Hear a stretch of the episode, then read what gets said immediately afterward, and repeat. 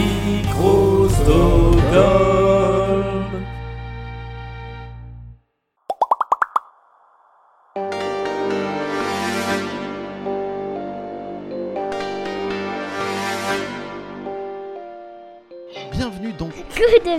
L'émission dans laquelle je vous parle de mes coups de cœur du moment. Je devrais dire d'ailleurs nos coups de cœur du moment, car oui, je ne serai pas seul pour animer cette émission. L'ami Pelli du podcast Pause Comics va m'accompagner pour l'interview de mon dieu vivant, mon grand, mon beau, mon doux, mon Florent Maudou, avec qui nous allons discuter de ses dernières œuvres ainsi que de ses futures sorties. Florent, bonjour et merci de revenir dans l'émission. Salut Aurélien. Ouais, pas de rien. Écoute, moi, c'est avec plaisir que je reviens. Ah bah c'est cool et ça me fait très très plaisir aussi. D'ailleurs à noter que nous allons interviewer dans la foulée cet après-midi, parce que nous sommes euh, début août, euh, Run pour parler de votre dernière sortie dont nous allons parler un peu plus tard dans l'émission. Run sera dans l'émission de Post Comics de Pelli justement. Donc voilà, ça sera un bien. diptyque C'est ça, tout à fait. à suivre. Voilà, ça, euh, vous- vous- à mon avis auditeur, vous allez vous régaler. Allez, c'est parti. Florent, lors de notre dernière rencontre, tu venais de sortir Kim Trauma avec Rebecca Morse, spin-off de Freak Squill. Je l'avais d'ailleurs particulièrement apprécié euh, parce qu'il s'attachait à la psyché des héros. Est-ce que, avec la talentueuse Rebecca, tu travailles sur une suite? Alors euh, actuellement non, parce Mhm. que euh, il s'avère que c'est un projet qui est très très dur, dur à mettre en place. Mhm. Euh, voilà, en fait, c'est, euh, je le voulais un petit peu comme comme comme son grand frère Doggy Bags Mhm. ou Lowrider euh, ou Midnight Tale, c'est-à-dire quelque chose de de collégial. Euh, et euh, avec Rebecca, on s'était mis d'accord dessus. Et, euh, et en fait, il s'avère que c'est- assez dur à mettre en place. Euh, et c'est énormément de, de, de ressources pour, euh, pour sortir un album. Euh, du coup, euh, bah voilà, on travaille pas dessus actuellement, mais on a des idées pour la suite. Alors pourquoi pas Mais, dans la dans, dans l'immédiat, il y a des urgences qui, qui, qui arrivent euh, et des échéances qui arrivent plus, plus rapidement. Donc Mhm. voilà, c'est pas le, malheureusement, il, il arrive un petit peu en en euh, queue de cortège Mhm. et euh, comme en plus c'est des récits qui sont autoconclusifs Mhm. euh, on n'est pas euh, tous les deux, on a des, des projets euh, ailleurs quoi, qui, font que c'est euh, c'est un peu dans les dans, dans les stand-by. D'accord. Tu, tu parles de projet euh, collégial, hein, c'est-à-dire est-ce que tu voulais aussi associer les autres membres du label 619 ou c'était que toi et Rebecca? Euh, Il y a moyen d'associer d'autres personnes hein, euh, de manière régulière, par exemple euh, Adrien. Euh, euh, mon stagiaire de l'époque euh, avait fait euh, quelques petites illustrations pour le plaisir. Enfin, on, on était resté dessus. Euh, Nathalie Vessillier, qui à l'atelier, elle, avait fait une illustration qui était payée, euh, qui faisait partie du, du staff, quoi. Donc, Mhm. euh, et euh, Isabelle Bossian, avec qui on a, on a bien travaillé, euh, nous avait écrit une nouvelle. Donc, oui, il y avait d'autres, il y avait de, de, de, de travailler de manière collégiale avec d'autres personnes, d'autres talents qui viendraient se greffer à ce projet Mhm. au fur et à mesure quoi. Mais c'est voilà, c'est un peu resté effectivement lettre morte parce que bah, monter un projet à la Doggy Bags en fait, je sais Mhm. pas comment on fait run. Et je, je sais que Mathieu euh, pour Midnight Tale c'est très dur aussi. Mhm. Euh, c'est c'est vraiment vraiment dur. C'est euh, en fait c'est nous on est des auteurs de BD Mhm. euh, avant d'être des, euh, des éditeurs et euh, en tout cas moi. Et, et du coup, c'est vraiment un travail de, de, de coordination, et de d'exigence aussi, Mhm. parce qu'il faut, monter la garde, il faut être super sérieux en termes de, de, de, ce qu'on veut, de ce qu'on veut pour le projet et de ce qu'on est capable de demander aux autres euh, et d'exiger d'eux. Donc ouais, c'est des choses qui sont euh, difficiles à euh, déjà c'est difficile à, je veux dire d'acquérir cette expérience, mais en plus euh, c'est pas forcément mon tempérament, donc euh, voilà, c'est pas, pas simple. Oui, t'es déjà, déjà scénariste et dessinateur, gérer une équipe en plus, ça fait déjà beaucoup plus de boulot du coup. Ouais, voilà, voilà. J'avais une question pour Florent. Euh, je voulais savoir quelles, quelles avaient été tes inspirations pour l'univers de Freak Squill. Alors pour Freak Squill, mes inspirations, c'est de la pop culture, hein, évidemment. Mhm. Euh, euh, je pense que je le dis pas assez, mais mon dessin, euh, peut-être, est, est l'un des enfants du euh, de, de Tsukasa Ojo en termes de euh, euh, peut-être de précision, euh, de regard, de la manière dont, et puis même de timing, de narration peut-être. Tout à fait. Euh, après ça, voilà, il y a des trucs qui, qui euh, voilà, quand, des fois, quand je fais des références au Chevalier Zodiac, ça, ça remonte. Il y a des trucs qui, euh, je me dis, ah, mais en fait, je vois que le dessin de, euh, euh, de Shingo Araki m'a largement influencé au-delà de ce que aujourd'hui je, je, me rends compte de, la manière de, de, de dessiner les yeux, la manière dont je, je viens un petit peu aussi comme Shingo Araki de, du dessin pour de manga pour filles, on, va dire. Mhm. Euh, Shingo par exemple, euh, bah, c'est bête, mais tu vois, euh, je grandis avec euh, Albator Mhm. Mhm. et Kungo Araki qui a participé au, au character design de, euh, de, de, de, euh, d'Albator. Et euh, le dessin de Leiji Matsumoto, Matsu- Matsumoto vient du dessin pour filles, en Mhm. fait, Euh, du manga pour filles. Et euh, peut-être qu'on a cette sensibilité, j'ai cette sensibilité euh, et cette appétence pour, le, pour les traits euh, euh, élancés, euh, euh, élégants, un peu maniérés. Euh, qui, qui- à la Musha, tu vois. euh. Donc voilà, bah, bah, graphiquement, oui, fortement, ça, ça, ça, ça, re- ça ressort. Voilà, j'ai après ça, il y a d'autres auteurs. hein. Moi, je pense à, à, à Akira Dotomo qui, euh, qui m'ont marqué, forcément, mais euh, mais bon, voilà, les, influences, voilà. Oui, au niveau des, tu veux dire qu'au niveau des traits, par exemple, de certains personnages, on est limite euh, proche de, hum, un peu comme dans Sanseiya, par exemple, euh, des personnages un peu androgynes, Mhm. Où euh, parfois on a plus l'impression qu'ils ressemblent à une femme qu'à un homme. ou C'est. Bah, disons que c'est un truc, euh, ouais. Bah, disons que c'est un truc sur lequel j'ai pas de, de, de problème, quoi. Mhm, Et ouais. euh, effectivement, la représentation féminine, le personnage féminin, c'est pour moi, c'est une fascination. Mhm. Mhm. Et, euh, et, euh, et je pense que c'est euh, ça, ça peut se ressentir dans mon dessin. Euh, ensuite, voilà, euh, tu parlais d'influence pour Flex Wheel, bah, l'influence principale, c'est aussi euh, mon expérience de, de, euh, euh, d'universitaire. Euh, je fais deux ans de fac. Et ensuite, euh, voilà, qu'est-ce que, comment t'en arrives à, à sortir de la fac pour devenir auteur de BD, quoi. Mhm. Euh, et ça, ça pose, euh, moi, ça m'a posé des questions sur qu'est-ce qu'était l'école, l'université et, euh, et toi-même, ce que tu projetais quand tu es lycéen et que tu te vois plus tard, euh, tu te dis, bon, ok, j'ai un bac, qu'est-ce que je fais avec? Euh, bah, À l'époque, euh, voilà, le, le, le euh, les métiers de la BD, c'était inenvisageable. C'était, euh, et quand tu, quand tu finis par arriver dans le monde du dessin, déjà, tu étais un, misfit. Quoi. Aujourd'hui, il y a plein d'écoles qui permettent de, faire ça. C'est devenu beaucoup plus. Je dirais pas que c'est banal, je dirais pas que c'est pas un engagement, euh, mais euh, j'ai l'impression que c'est devenu plus euh, plus simple de, de par rapport à la culture ambiante, la culture élitiste française. hein. Parce qu'on on te dit pendant toute ta scolarité, voilà, les maths c'est la c'est la matière euh, noble par excellence. Ouais. Euh, donc quand t'abandonnes les maths pour faire du dessin, euh, tu deviens, euh, moi on me l'a dit, hein, tu deviens un manuel quoi. Euh, et en fait, est-ce que manuel c'est mal? Euh, Bah non, en réalité. Absolument. Le tout, c'est de se réaliser. Voilà, c'est. Exactement. Bah, c'est le sujet. Et C'est c'est ça. on, on revient un peu à ton amour de Saint Seiya, mais tu as aussi une grande passion pour dessiner les armures. Parce que tu t'en, fais des tonnes dans Funérailles, et sur, en plus dans le dernier, c'est encore un festival. Ouais, bah écoute, ouais, les armures, euh, bah forcément, hein, quand tu grandis avec Senseiya, euh, et puis surtout XOR, en fait, je me suis rendu compte qu'il y avait, euh, il y avait une grosse fascination pour Mhm. le, pour les Metal Heroes, Mhm. euh, qui, Alors qui XOR, en ça moi. parle pas et, du tout aux ouais. jeunes générations, hein, on, va, on va être clair, ça va nous faire de la peine. ouais, mais- modo, pour les, pour les jeunes générations, Metal Heroes, c'était un, c'était une branche, euh, on va dire, dissidente des, des Super Sentai, quoi. Mhm. Euh, mais en France, c'est arrivé avant. Mhm. Les Super Sentai, on a eu Bioman. Voilà. Après, euh, les Super Sentai, c'est quoi? C'est Power Rangers. Mhm. Euh, Voilà. Euh, après ça, si tu veux faire l'historique, tout ça, on, on revient aux origines de, de, de ce que sont les kaiju, les euh, Tout à fait. Avec Ultraman, aussi. et finalement le catch. quoi. Tout à fait. Tout ça, c'est un lien avec le catch Mhm. qui est arrivé au Japon euh, via les États-Unis, mais le Japon était déjà prêt à recevoir le catch culturellement parce que euh, culture de l'élite, les samouraïs, le sumo, euh, les sumo, les combats de sumo, du coup, ben voilà, euh, les kaiju, le, le, le- catch, enfin tout ça euh, se mélange de manière complètement naturelle pour donner un, un résultat euh, que nous on a, on a découvert comme étant totalement original, mais en fait qui venait finalement d'un mélange de culture asiatique et occidentale. quoi. Alors pourquoi le catch aussi, j'explique ça pour les plus jeunes, c'est qu'à la fin d'un épisode de XOR ou euh, de Bioman, etc., soit XOR ou les Bioman rentraient dans un gros robot qui allait se battre contre un, monstre qui était encore plus gros, et c'était Ouais. à coups de baston et de coups de poing dans la tête, etc., de high kick dans la tête, ou avec des épées. Bon, ça c'est, on sort un peu du, du, du, du catch, mais Ouais, voilà, c'était ça, c'était du a combat au corps à corps, notion et voilà. de- de- ouais. Je disais, ouais, il y a toujours cette notion de coup spécial qui est Mm. annoncé.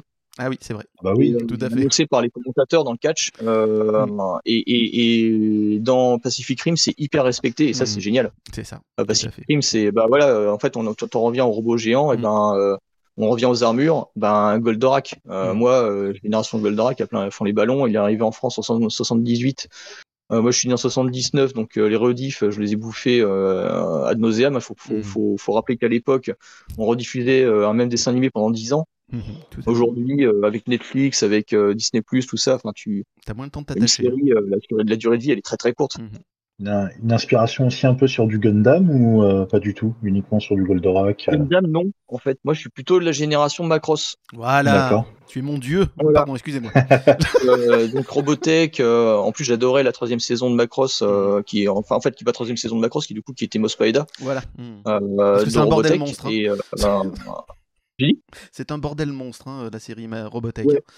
Voilà, ça, ça regroupe Ouais, en fait ouais. trois séries différentes et euh, les Américains ont tout lié sous le nom de Robotech, mais ça n'a en gros aucun rapport. voilà, c'est ça. euh, surtout la deuxième série, euh, Southern Cross. Southern Cross, qui, qui était vraiment euh, complètement décalée par rapport aux deux autres. Autant l'autre, on pouvait euh, faire passer euh, des vessies pour Mhm. les lanternes euh, avec Mospaida, en disant que ça se passe plus tard. Voilà, hop. Mhm. et, et en plus, les mécas se ressemblaient. Mhm. Euh, mais il y a une notion dans Mospaida que, que j'aimais bien, c'était le côté euh, road trip, road movie. Quoi. Mhm. Euh, il traversait la Terre euh, dévastée avec avec des motos transformables et Mhm. euh, ensuite petit à petit il retrouvait du matos. euh, et il y avait un côté vraiment survival qui était cool. Mhm. Euh, mais ouais, l'armure, le robot géant, le, le, le- Gundam, c'est un samouraï. Mhm. Je- quand je l'analyse aujourd'hui, quand je revois le, le, le costume, Ouais. euh, tu prends le samouraï, tu, tu mélanges avec la, la culture euh, automobile de l'époque, parce que c'est Mhm. toujours lié. Le, robot géant est toujours lié à sa culture automobile. Faut, faut vraiment. euh, là où ils ont eu un coup de génie avec Iron Man, Mhm. euh, ils ont dit ok, euh, on a compris, on va faire un Iron Man qui ressemble à une Porsche. Et là, le coup de génie quoi. Le Mark III, super beau dans, dans le premier film, tout le monde tout le monde kiffe et ça relance complètement la, la, la franchise Marvel quoi. Mhm. Parce qu'ils font un truc, et c'est un truc de geek hein, en plus, hein, le Iron Man, c'est vraiment Iron Man, euh, Mhm. Euh, Robocop, euh, et aujourd'hui le Mandalorien, le, le Mhm. type en armure euh, moderne, euh, mais c'est un chevalier finalement. C'est c'est issu de la culture élitiste, de la Mhm. culture euh, romantique euh, chevaleresque. Euh, et ça, bah, c'est finalement, il me disait, euh, bah, pourquoi tu, tu euh, la question c'était par rapport à quelle série déjà? Par rapport à, à Gundam, non, il y avait Gundam et avant ça. ça, il y avait Yoichi Zodiac. Pourquoi je faisais des armures? Voilà. Alors, En Ouais, fait, c'est ça. aujourd'hui, euh, ouais, ouais. Bah, aujourd'hui, je boucle la boucle. Là, je m'intéresse à carrément les débuts de la chevalerie. Je suis dans une assoce de, de reconstitution. Bon, Mhm. alors, je suis un mauvais élément. hein. Euh, je me fais souvent taper sur les doigts parce que j'ai tendance à partir dans, dans tous les sens. Mais Mhm. euh, on fait de la reconstite. Euh, on s'intéresse donc à euh, Guillaume le, le Conquérant, Normandie, 11e siècle. Euh, c'est les débuts de la chevalerie en Mhm. fait. C'est les, les premiers, euh, les premiers chevaliers, les premiers, la première cavalerie lourde occidentale Mhm. euh, qui est vraiment, euh, on va dire, euh, qui, qui, qui, euh, qui entre dans l'histoire de manière euh, fracassante parce qu'il conquiert le- le- l'Angleterre avec. Mhm. Euh, parce qu'avant ça, bon, il y avait des, des, des cataphractaires, il y avait des, euh, des Romains aussi euh, en cavalerie lourde, hein, bien sûr. Mais le, le, le, le kit complet, euh, chevalier, euh, lance, euh, étrier, parce que en fait, euh, l'étrier permet de, de porter la lance sous bras et de, donc de, de, de charger Mhm. Euh, avec la lance sous le bras et de libérer le, le- la main du bouclier. En stabilité. Ah, Ouais, en fait, ça fait un, ça fait un ensemble qui est, qui est assez euh, terrible parce que c'est fait une charge de cavalerie comme on en, comme on imagine qu'elle est euh, dévastatrice. Mhm. Euh, en fait, en réalité, une cavalerie lourde, c'est pas si important que ça dans un, dans un contingent. Il vaut mieux une cavalerie légère efficace. Bah, enfin bref, je, je vais rentrer dans des détails qui vont vous saouler. Mais non, vas-y, Euh, fais-toi plaisir. Ah, non, non, non. Bah voilà, enfin grosso Hmm. modo, voilà, je, me, je rentre dans le truc, je me dis tiens, c'est c'est vraiment cool. Je vois la cavalerie lourde, je vois, bah, du coup, je m'intéresse aussi aux pays de l'Est parce que c'est eux qui, qui euh, accouchent des- de la cavalerie légère. Mhm. Et euh, comme je suis asiatique, bah, je m'intéresse aussi aux, euh, euh, aux Mongols, euh, les invasions mongoles, et euh, avant ça, aux peuples qui ont, qui, qui euh, les Huns, les Scythes. Mhm. Euh, et du coup, les, les, les descendants des Huns qu'on qu'on dont on parle assez peu, les Khazars. Et les Khazars, c'est super marrant, c'est un- c'est une histoire complètement euh, hallucinante. Euh, au, au 9e siècle, les Khazars se convertissent, non, au 8e, euh, ils se convertissent au judaïsme. C'est super, super intéressant. Et du Ah coup, ouais ça devient. Ouais, ouais, c'est fascinant. Parce qu'en fait, ils deviennent, en, en se convertissant au judaïsme à leur époque, et puis donc en, en, fleur- en, en- fondant un empire qui, euh, qui, euh, qui est hyper important puisqu'il fait tampon entre les Sassanides perses et Byzance. Euh, bah, du coup, ils deviennent hyper importants, ils deviennent très riches, ils laissent des tombes derrière eux qui sont somptueuses, ils laissent du matériel euh, super à, la, fois hyper en avance sur son temps par rapport à ce qui se fait euh, au Xe siècle, puisqu'on a plein d'arcades.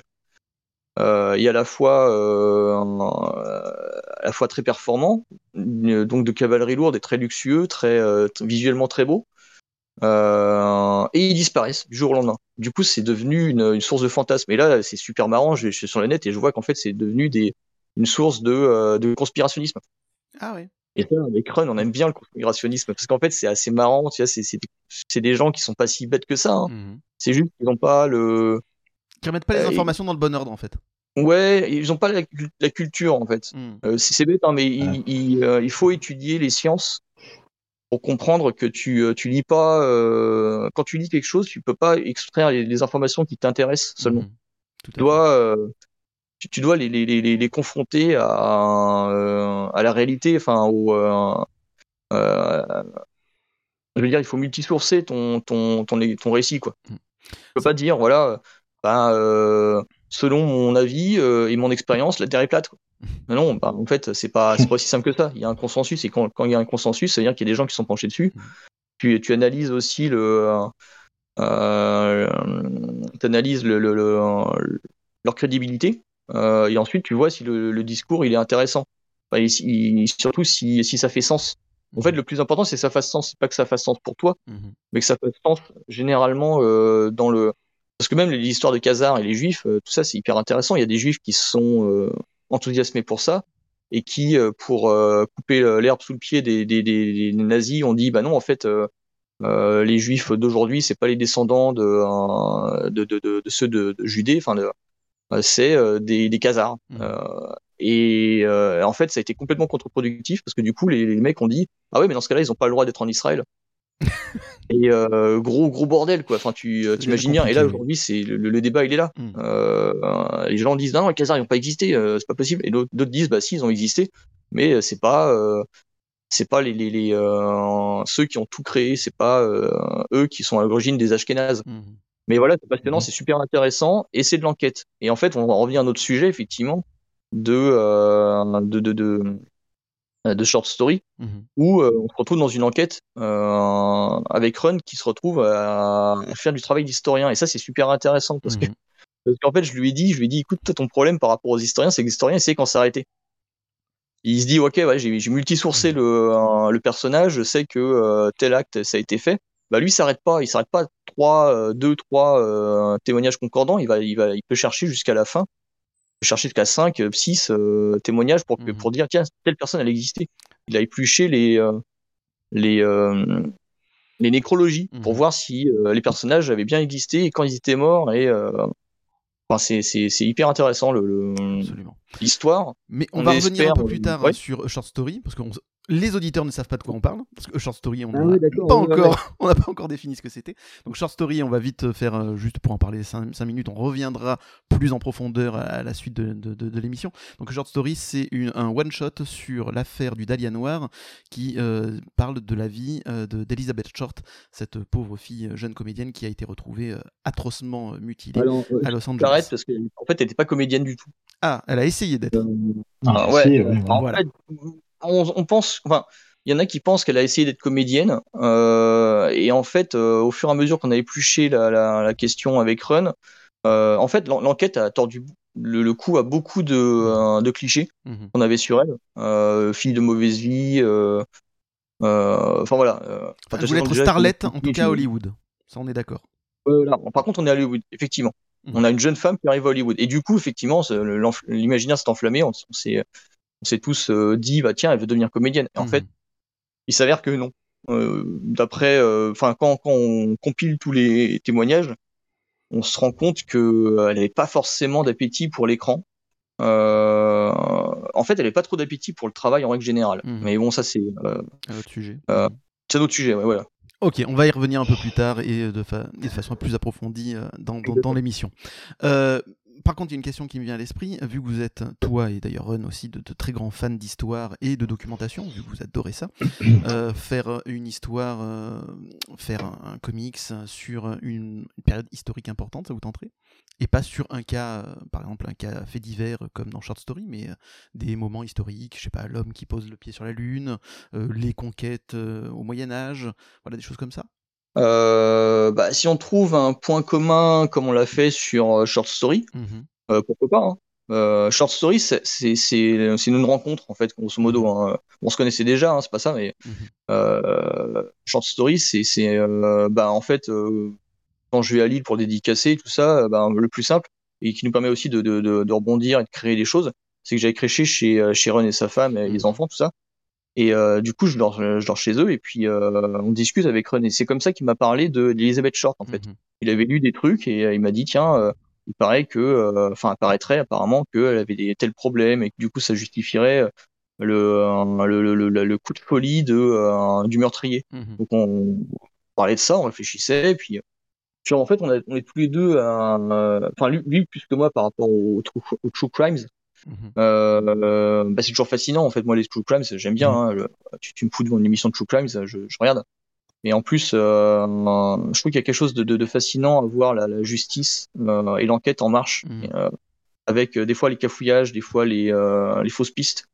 Il y a quelque chose de, de fascinant, d'intéressant, de, stimulant. Et, et, du coup, il me parle de ce truc-là. Et moi, j'avais lu hein, le, le Dahlia Noir de, de ah, c'est mais son nom m'échappe. Bref, euh, j'avais lu le bouquin euh, qui était inspiré et en fait je trouvais ça intéressant parce qu'en fait lui il me parlait d'Elizabeth Short et dans le bouquin en fait euh, concrètement on parle pas du tout d'elle on parle mm.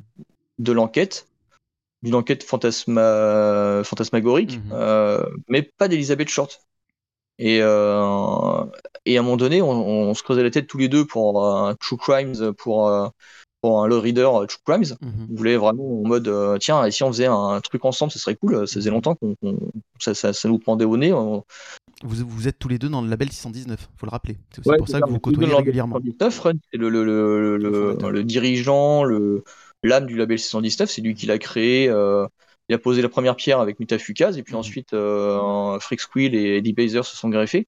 Puis à partir de là, voilà, il y a, y a Guillaume Singelin et Mathieu Bablet qui sont, qui sont arrivés. Euh, euh, Neyef, Souria, enfin voilà, il y a plein d'auteurs qui sont venus, se greffer au fur et à mesure.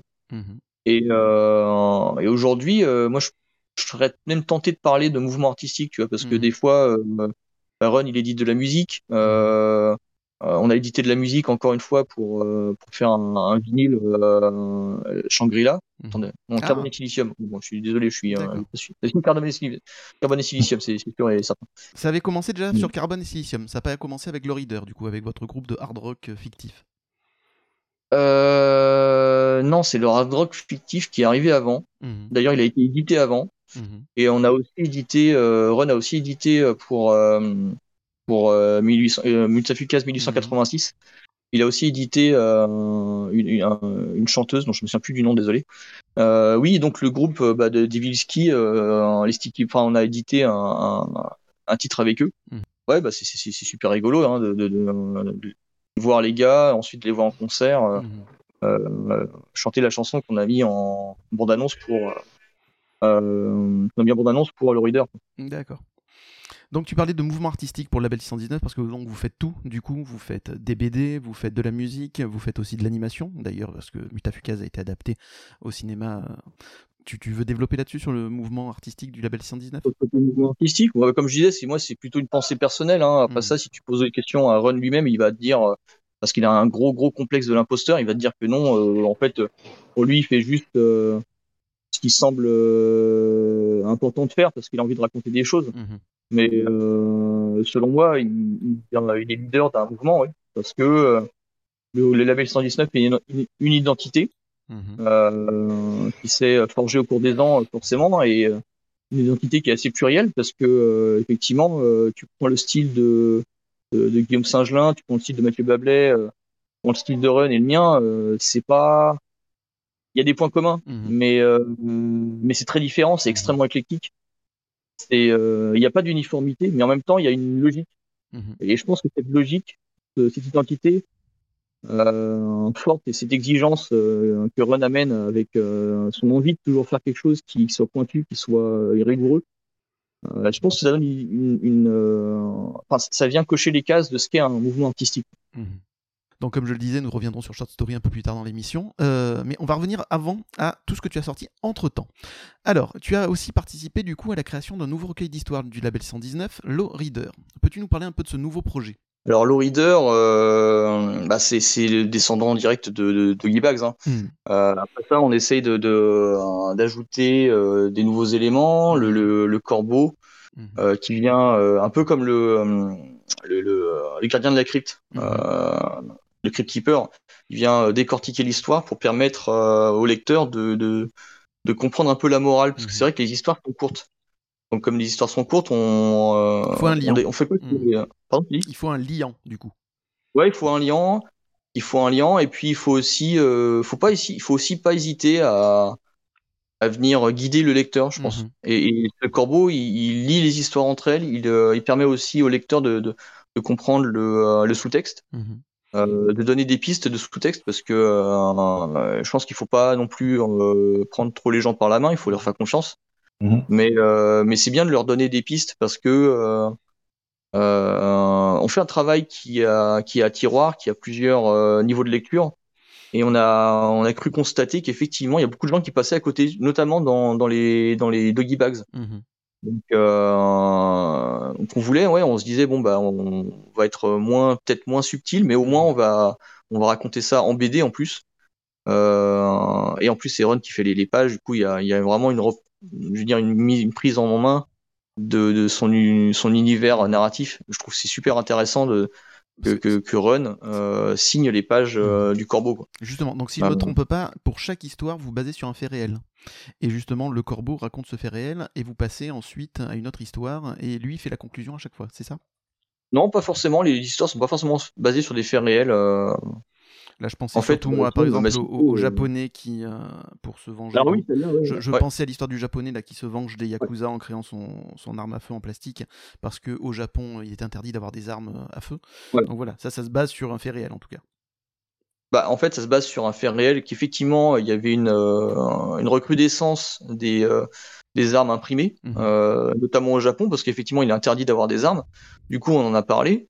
Euh, fait euh, intéressant et dramatique. Euh, il y a un Coréen qui s'est qui s'est improvisé tueur de, de, de, ministre avec, une arme en plastique. Dernièrement, oui. Dernièrement, oui. Mhm. Ouais, dernièrement. Ouais. Donc, en fait, ouais, on est tristement prémonitoire sur cette mhm. histoire, mais ça, ça n'empêche pas que l'histoire, justement, c'est là que tu vois qu'il y a une force narrative. Mhm et une capacité à, analyser ce qui se passe euh, dans le réel euh, de la part de, de, de Run et, euh, mmh. Guillaume Saint-Gelin à ce moment-là. Mmh. après ça, voilà, le, la, la, raison du, du meurtre, bah, elle est différente. Mmh. Oui, vous romancez tout ça, mais vous partez toujours d'un fait réel, c'est ça. Sur le fait qu'il y a une multiplication donc, de la création d'armes voilà, imprimées au Japon, vous, vous, vous allez romancer ça autour, mais il y a toujours justement cette partie qui est réelle et vous nous expliquez que au Japon il n'y a pas d'armes à feu, qu'il y a énormément moins par conséquent de meurtres euh, par arme à feu que dans tous les autres pays euh, occidentaux, etc. Donc on apprend énormément de choses aussi grâce à vous, grâce à cette pastille-là euh, culturelle dans, ah bah dans, le reader. Et, bah oui, oui, en fait, le côté wiki, c'est un truc, c'est une grosse tradition qu'on a depuis Doggy Bags. Mmh en fait, si tu veux l'historique du wiki, c'est à l'origine, c'était des BD qui étaient mal vus par les adultes et voir, euh, c'était une obligation euh, gouvernementale de, de, de, de, de, faire de l'information, en fait. Mmh Donc, les, les vendeurs de comics ou les vendeurs de, de fumetti euh, mettaient des, des, informations bien réelles, des articles bien réels, euh, qui, qui, en, qui encadraient, qui enrobaient en fait de, de, la bande dessinée un peu crapuleuse, un peu mmh sulfureuse, violente ou sexy. Enfin, et du coup, les, les, les jeunes qui achetaient ça, euh, un peu sous le manteau, euh, achetaient aussi du wiki. Et, euh, et, tous les gamins comme moi, comme Run, euh, qui, qui, aiment bien lire, ben euh, finalement ces wikis, ils nous échappaient pas, on les lisait mmh. aussi. Et du coup, on se disait tiens, c'est marrant, ouais, en fait, on, bah, les baleines, c'est ça. Mmh. Et par exemple, aujourd'hui, tu vois, quand tu te balades dans la rue et que tu as des témoins de Jéhovah qui, qui te refourguent des, des tours de garde, Mhm. euh, euh, bah, eux, ils font du wiki aussi, Mhm. parce qu'ils sont obligés. Ils peuvent pas faire de prosély- prosélytisme, c'est interdit. Mhm. Du coup, pour faire passer la pilule, ils te mettent du wiki dedans. Ils te mettent. euh, Alors après ça, ils, te, ils font ça sous le prisme du- d'une re- d'une revisite de la Bible. et ils t'expliquent, Corinthiens, machin truc, à l'appui, que c'est conforme à l'enseignement de Dieu. Mais c'est du wiki. Et du coup, ça passe. Donc nous, on a une tradition de... on voit ces trucs-là et ça nous a toujours fait marrer. D'ailleurs, avec Run, un jour, on aimerait bien faire un faux tour de garde. Euh, mais euh, mais euh, le reader, oui, il a une tradition de bah, raconter des, des, euh, des vrais trucs avec euh, qui- autour qui enrobe la, la, la BD et on essaie de faire sens par rapport à la BD effectivement parce que bah, c'est plus rigolo quand ça fait sens. Enfin, tu vois, tu, tu vois le wiki. Bah, des fois, on a. Tiens, je vais te donner une anecdote. Mhm. Dans un, dans un album, dans un, de- un Doggy Bags, en fait, il y a des auteurs, on, a soupç- on les a soupçonnés de pas vraiment comprendre leur histoire. Et, et donc, ils racontaient l'histoire d'un- psychopathe qui tuait des gens Mhm. et qui, qui avait trouvé un super prétexte pour les tuer. Quoi. Et en plus, euh, ben, comme c'était des bons narrateurs, ben, l'histoire était super fun. Les gens ont adoré. Euh, et nous, on était hyper embêtés parce qu'on voyait bien que l'histoire avait un, un gros potentiel de, de fun, Mhm. mais qu'au fond, c'était raconter l'histoire quand même d'un- tueur psychopathe Mhm. qui avait trouvé un prétexte pour désinguer des personnes. Quoi. Et, euh, et du coup, bah, avec le wiki, Run a réinjecté du sens et a montré que, euh, enfin, quand tu lis l'histoire et que tu lis le wiki qui suit, tu vois qu'en fait, ben, l'éditorial est maîtrisé, même si euh, nous, on soupçonnait l'histoire de ne pas être maîtrisée. Et, euh, et du coup, cette histoire, elle a pu être publiée telle quelle sans qu'on la censure. Mhm.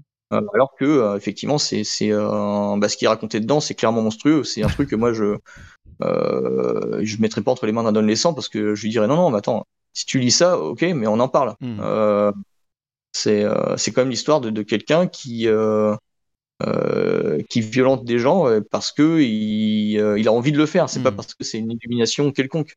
Le mec il est taré quoi. Il Absolument. est taré dans, le sens clinique. C'est juste qu'il a il est sadique quoi. Et donc vous êtes passé aussi sur le reader, euh, vous êtes passé de Doggy Bags à le reader aussi, c'est du fait du changement de maison d'édition avec Rue de Sèvres ou aucun rapport?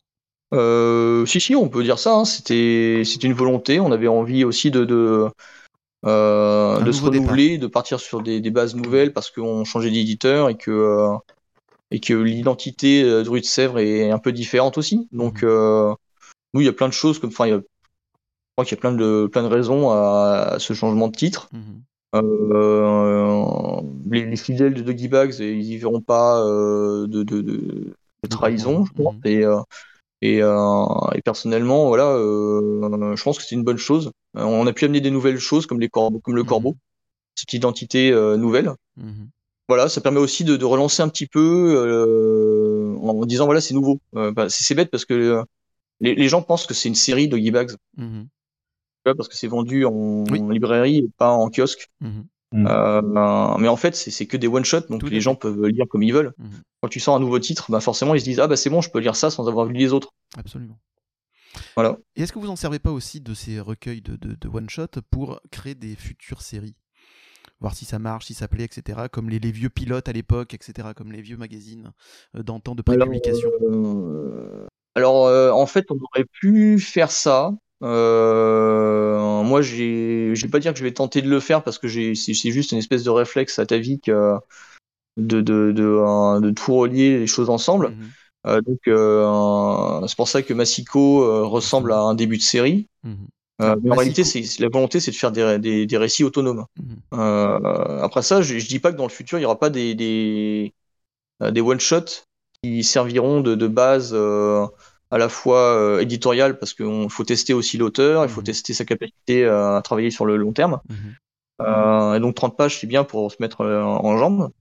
Euh, mais on n'a pas vraiment volonté de faire des débuts de série, parce que c'est c'est dangereux de se dire, ah tiens, c'est un premier épisode d'une série. Bah oui, mais euh, comme c'est pas l'éditorial de, de, de Reader ni de Mhm. Doggy Bags, euh, de faire des trucs qui suivent, euh, du coup, ça peut, en- ça peut devenir contre-productif. Comme je te disais tout à l'heure, il faut que les gens comprennent que tu peux lire Doggy Bags euh, 15, euh, Doggy Bags 3, sans avoir lu Doggy Bags 1. Mhm. Tout à fait. Euh, le reader, ce sera pareil. Donc, si jamais tu commences à leur envoyer des, des, des signaux Mhm. euh, contraires en leur disant, eh, mais t'as pas lu euh, Mhm. Doggy Bags 2, dans lequel euh, machin truc apparaît, euh, tu comprendras rien à ce qui se passe dans Doggy Bags 7. Mhm. Enfin, tu vois, c'est euh, troublant, quoi. Enfin, je veux dire, euh, on se tire une balle dans le pied. Donc non, il n'y a pas vraiment volonté.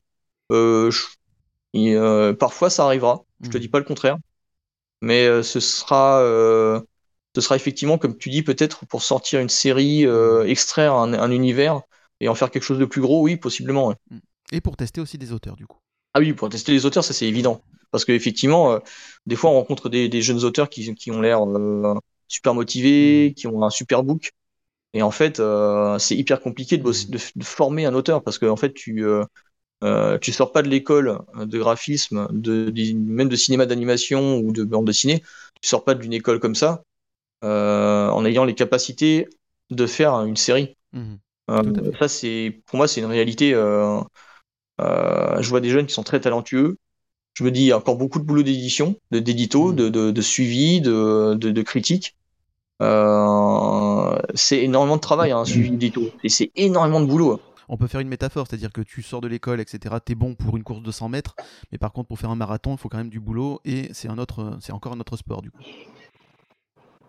Bah, je sais pas si ta métaphore est juste, je suis désolé. Ah ouais, non, mais il y a pas de souci. Le marathon, ça n'a rien à voir en termes de qualité physique. Euh. Non, mais un, un coureur de 100 mètres ne va pas être bon sur un, sur un marathon, c'est ce que je veux te dire. C'est-à-dire qu'un jeune peut être très bon sur une courte période, etc. Mais après, la masse de travail qu'il y a autour d'une œuvre complète, ainsi de suite, c'est un autre métier. C'est pas juste un one-shot. Ouais, ok. C'est dans ce effectivement. Bah, comme, tu dis, de toute façon, le marathon, par contre, effectivement, c'est très juste. Euh, parce que euh, je compare ça aussi à un match de boxe où il faut mm. pas baisser la garde mm. pendant tout le tout le match parce que euh, en fait tu tu peux pas euh, tu peux pas te dire ma, ma, ma deadline elle est dans un an mm-hmm. et te dire ah bah aujourd'hui je vais je vais remettre à demain ce que ce que je dois faire aujourd'hui mm-hmm. parce que si quand, quand tu raisonnes comme ça tu te retrouves deux mois avant la deadline et t'as mm-hmm. rien fait et c'est une catastrophe absolue pour tout le monde donc euh, effectivement, il faut tester les, jeunes euh, auteurs, il faut aussi se tester soi-même hein, en mmh. tant qu'éditeur. Euh, capacité à dire non, mais attends, où est le boulot Vas-y, il faut que tu mmh. bosses. Et, et c'est un gros gros boulot. Hein. Il y a, il y a, c'est à plusieurs niveaux. C'est-à-dire qu'effectivement, il y a tout ce côté management. Mmh. Il doit aussi vérifier que, que, que l'auteur il est bien dans ses basques, hein, parce qu'un auteur qui, qui fait une, un burn-out, ben voilà, c'est un auteur qui produit pas. Et puis c'est un, parfois c'est un ami qui, qui va pas bien, hein, parce mmh. que euh, voilà, euh, c'est des aventures humaines. Mmh. Euh, donc voilà, c'est très compliqué. Et comme je te disais, voilà, si j'ai aujourd'hui, si je mets le là sur sur Kim Trauma, sur Kim Trauma, c'est parce que effectivement, d'expérience, on voit que et je vois, je le vois à chaque fois que Run sort un, un, low reader. Hein, euh, je vois que c'est une grosse galère. Quoi. Mmh. C'est, euh, c'est incroyablement compliqué. Mmh. Mais en même temps, c'est un super outil, euh, le reader, parce mmh. qu'on peut expérimenter des. Que ce soit les jeunes auteurs qui expérimentent tout simplement la bande dessinée, hein, ou bien les auteurs confirmés qui se disent bah tiens, j'ai 30 pages de. entre guillemets, de récréation, qu'est-ce que je vais faire Et euh, bah ça, c'est, toujours hyper, hyper intéressant. On, on fait des trucs, tu vois, narrativement, le, le, le, dernier Massico que j'ai sorti dans le reader, mhm. ben, euh, j'ai appris des trucs parce que je me suis dit tiens, euh, j'ai envie de faire quelque chose qui soit tout le temps dans l'action. Mhm. Et, et, Mathieu a, a, mis un mot assez juste dessus. Il a dit c'est de la narration par l'action. Et mhm. effectivement, tout à fait. Massico agit tout le temps, dans, c'est tout le temps dans l'action, dans la réaction par rapport à, à des choses qui se passent. on n'est pas dans le dans un storytelling, tu vois euh, il y a le, le, le fossoyeur de film qui faisait la, remarque assez juste. Je trouve mhm.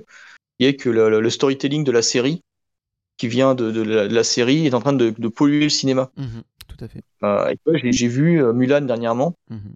euh, le film, et en fait le film est pas si mauvais. C'est juste qu'il est, il essaie de faire comme les séries, c'est-à-dire qu'il te raconte tout.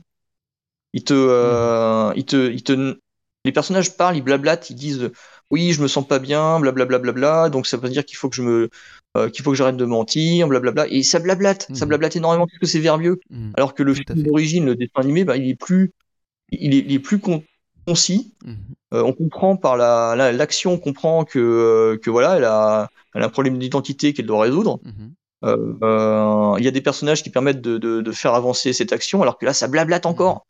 Non, mais en fait, le problème du blabla, c'est que c'est qu'à la fin, l'action, enfin, on, fait plus que les Américains eux-mêmes ont théorisé à l'époque. C'est euh, show and tell. Tu, mhm. montres et ensuite tu racontes. Et, euh, et c'est vrai que c'est pratique hein, le blabla. Tu mets deux personnages, tu vois un décor et tu les fais blablater quoi. Ça peut être bon aussi parfois quand les, quand les dialogues sont bons, mais euh, c'est pas forcément ce qu'on recherche non plus. Et ça ne fait pas forcément avancer l'histoire non plus de façon voilà. correcte. Hmm. Bah oui, on n'a pas tous le talent d'un euh, des frères Cohen ou bien de euh, et encore les frères Cohen, tu vois, c'est dans l'action quand même. Blablate, mais, euh, c'est un truc de fou comme c'est montré. hein. Mhm. Tu vois le, le, le Zbig Lebowski, euh, euh, scénographiquement, c'est génial. Hein. Mhm. Tu euh, il y a toujours un, un truc scénographique qui vient accentuer le euh, le, le propos. Euh, c'est ça que je reproche à cette narration euh, un peu feignante euh, de, de, de la série, c'est que et c'est normal parce que ça, ça vient de la série. Hein. La série c'est fait pour meubler du temps. Mhm. Tu vois, euh, euh, les, les, les séries coréennes, les dramas coréens, c'est c'est vachement bien foutu quand même. Il y a des effets spéciaux de fou, Mais ça la beaucoup, on est qualité. d'accord. et ça blablate. Ah oui, Qu'est-ce que ça blablate? Et je- c'est vrai que ça gâche quand même pas, pas mal de choses. Ah ouais, ouais, mais de toute façon, c'est fait pour remplir du temps. Tu, tu, Grosso modo, le scénario, il pourrait tenir en un épisode, mais ils font, Mhm. ils font durer ça 3-4 épisodes parce que euh, il, faut, euh, il faut tenir le, le, le spectateur, la spectatrice en haleine. Et du coup, tu, euh, tu crées des situations conflictuelles avec du blabla et avec de la scénographie un peu pauvre. Et c'est la vient de la série, c'est normal. Mais maintenant, enfin, après ça, je, je vais pas cracher dans la soupe. Hein, quand quand on, se- on devait se fader Dallas, même Mhm. K2000, euh, c'était pas de la grande série. Hein. Euh, Aujourd'hui, on a quand même des trucs de, de super bonne qualité. Euh, les premières saisons de Game of Thrones, euh, c'était euh, complètement dingue. Euh, euh, en- En parlant de séries qui font du blabla, il y en a quand même de très bonnes, comme par exemple The West Wing de Aaron Sorkin, où là par contre c'est quasiment punchline sur punchline, et c'est ce qui rend vachement intéressant aussi la série. C'est l'écriture aussi et pour beaucoup, mais euh, voilà, ça blablate Bah aussi, oui, mais là il y a, une- y a un but. ouais. Une bonne écriture, ça peut te sauver effectivement euh, du blabla. hein. Ça Mm. peut vraiment. euh, En plus, il y a un autre, un autre truc aussi, ça peut être porté par des bons acteurs. Et là, au- aujourd'hui, on a quand même des super acteurs euh, euh, de séries qui arrivent à faire des trucs, enfin, qui, qui, qui sont hyper sincères, alors que c'est de la série. Tu te dis, oh la vache. en- en- la qualité, elle a grimpé en un laps de temps phénoménal. Enfin, c'est c'est incroyable.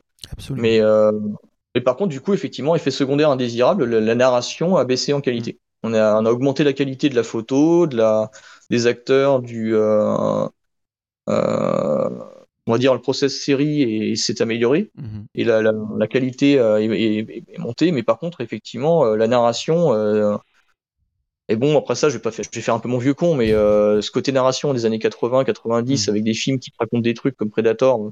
Alors après ça, voilà, le Prey, il est pas mal, je l'ai trouvé cool. Mhm. C'est un bon téléfilm. Euh, mais Predator, euh, Je vais être méchant, j'ai dit que c'est un bon téléfilm, Prey.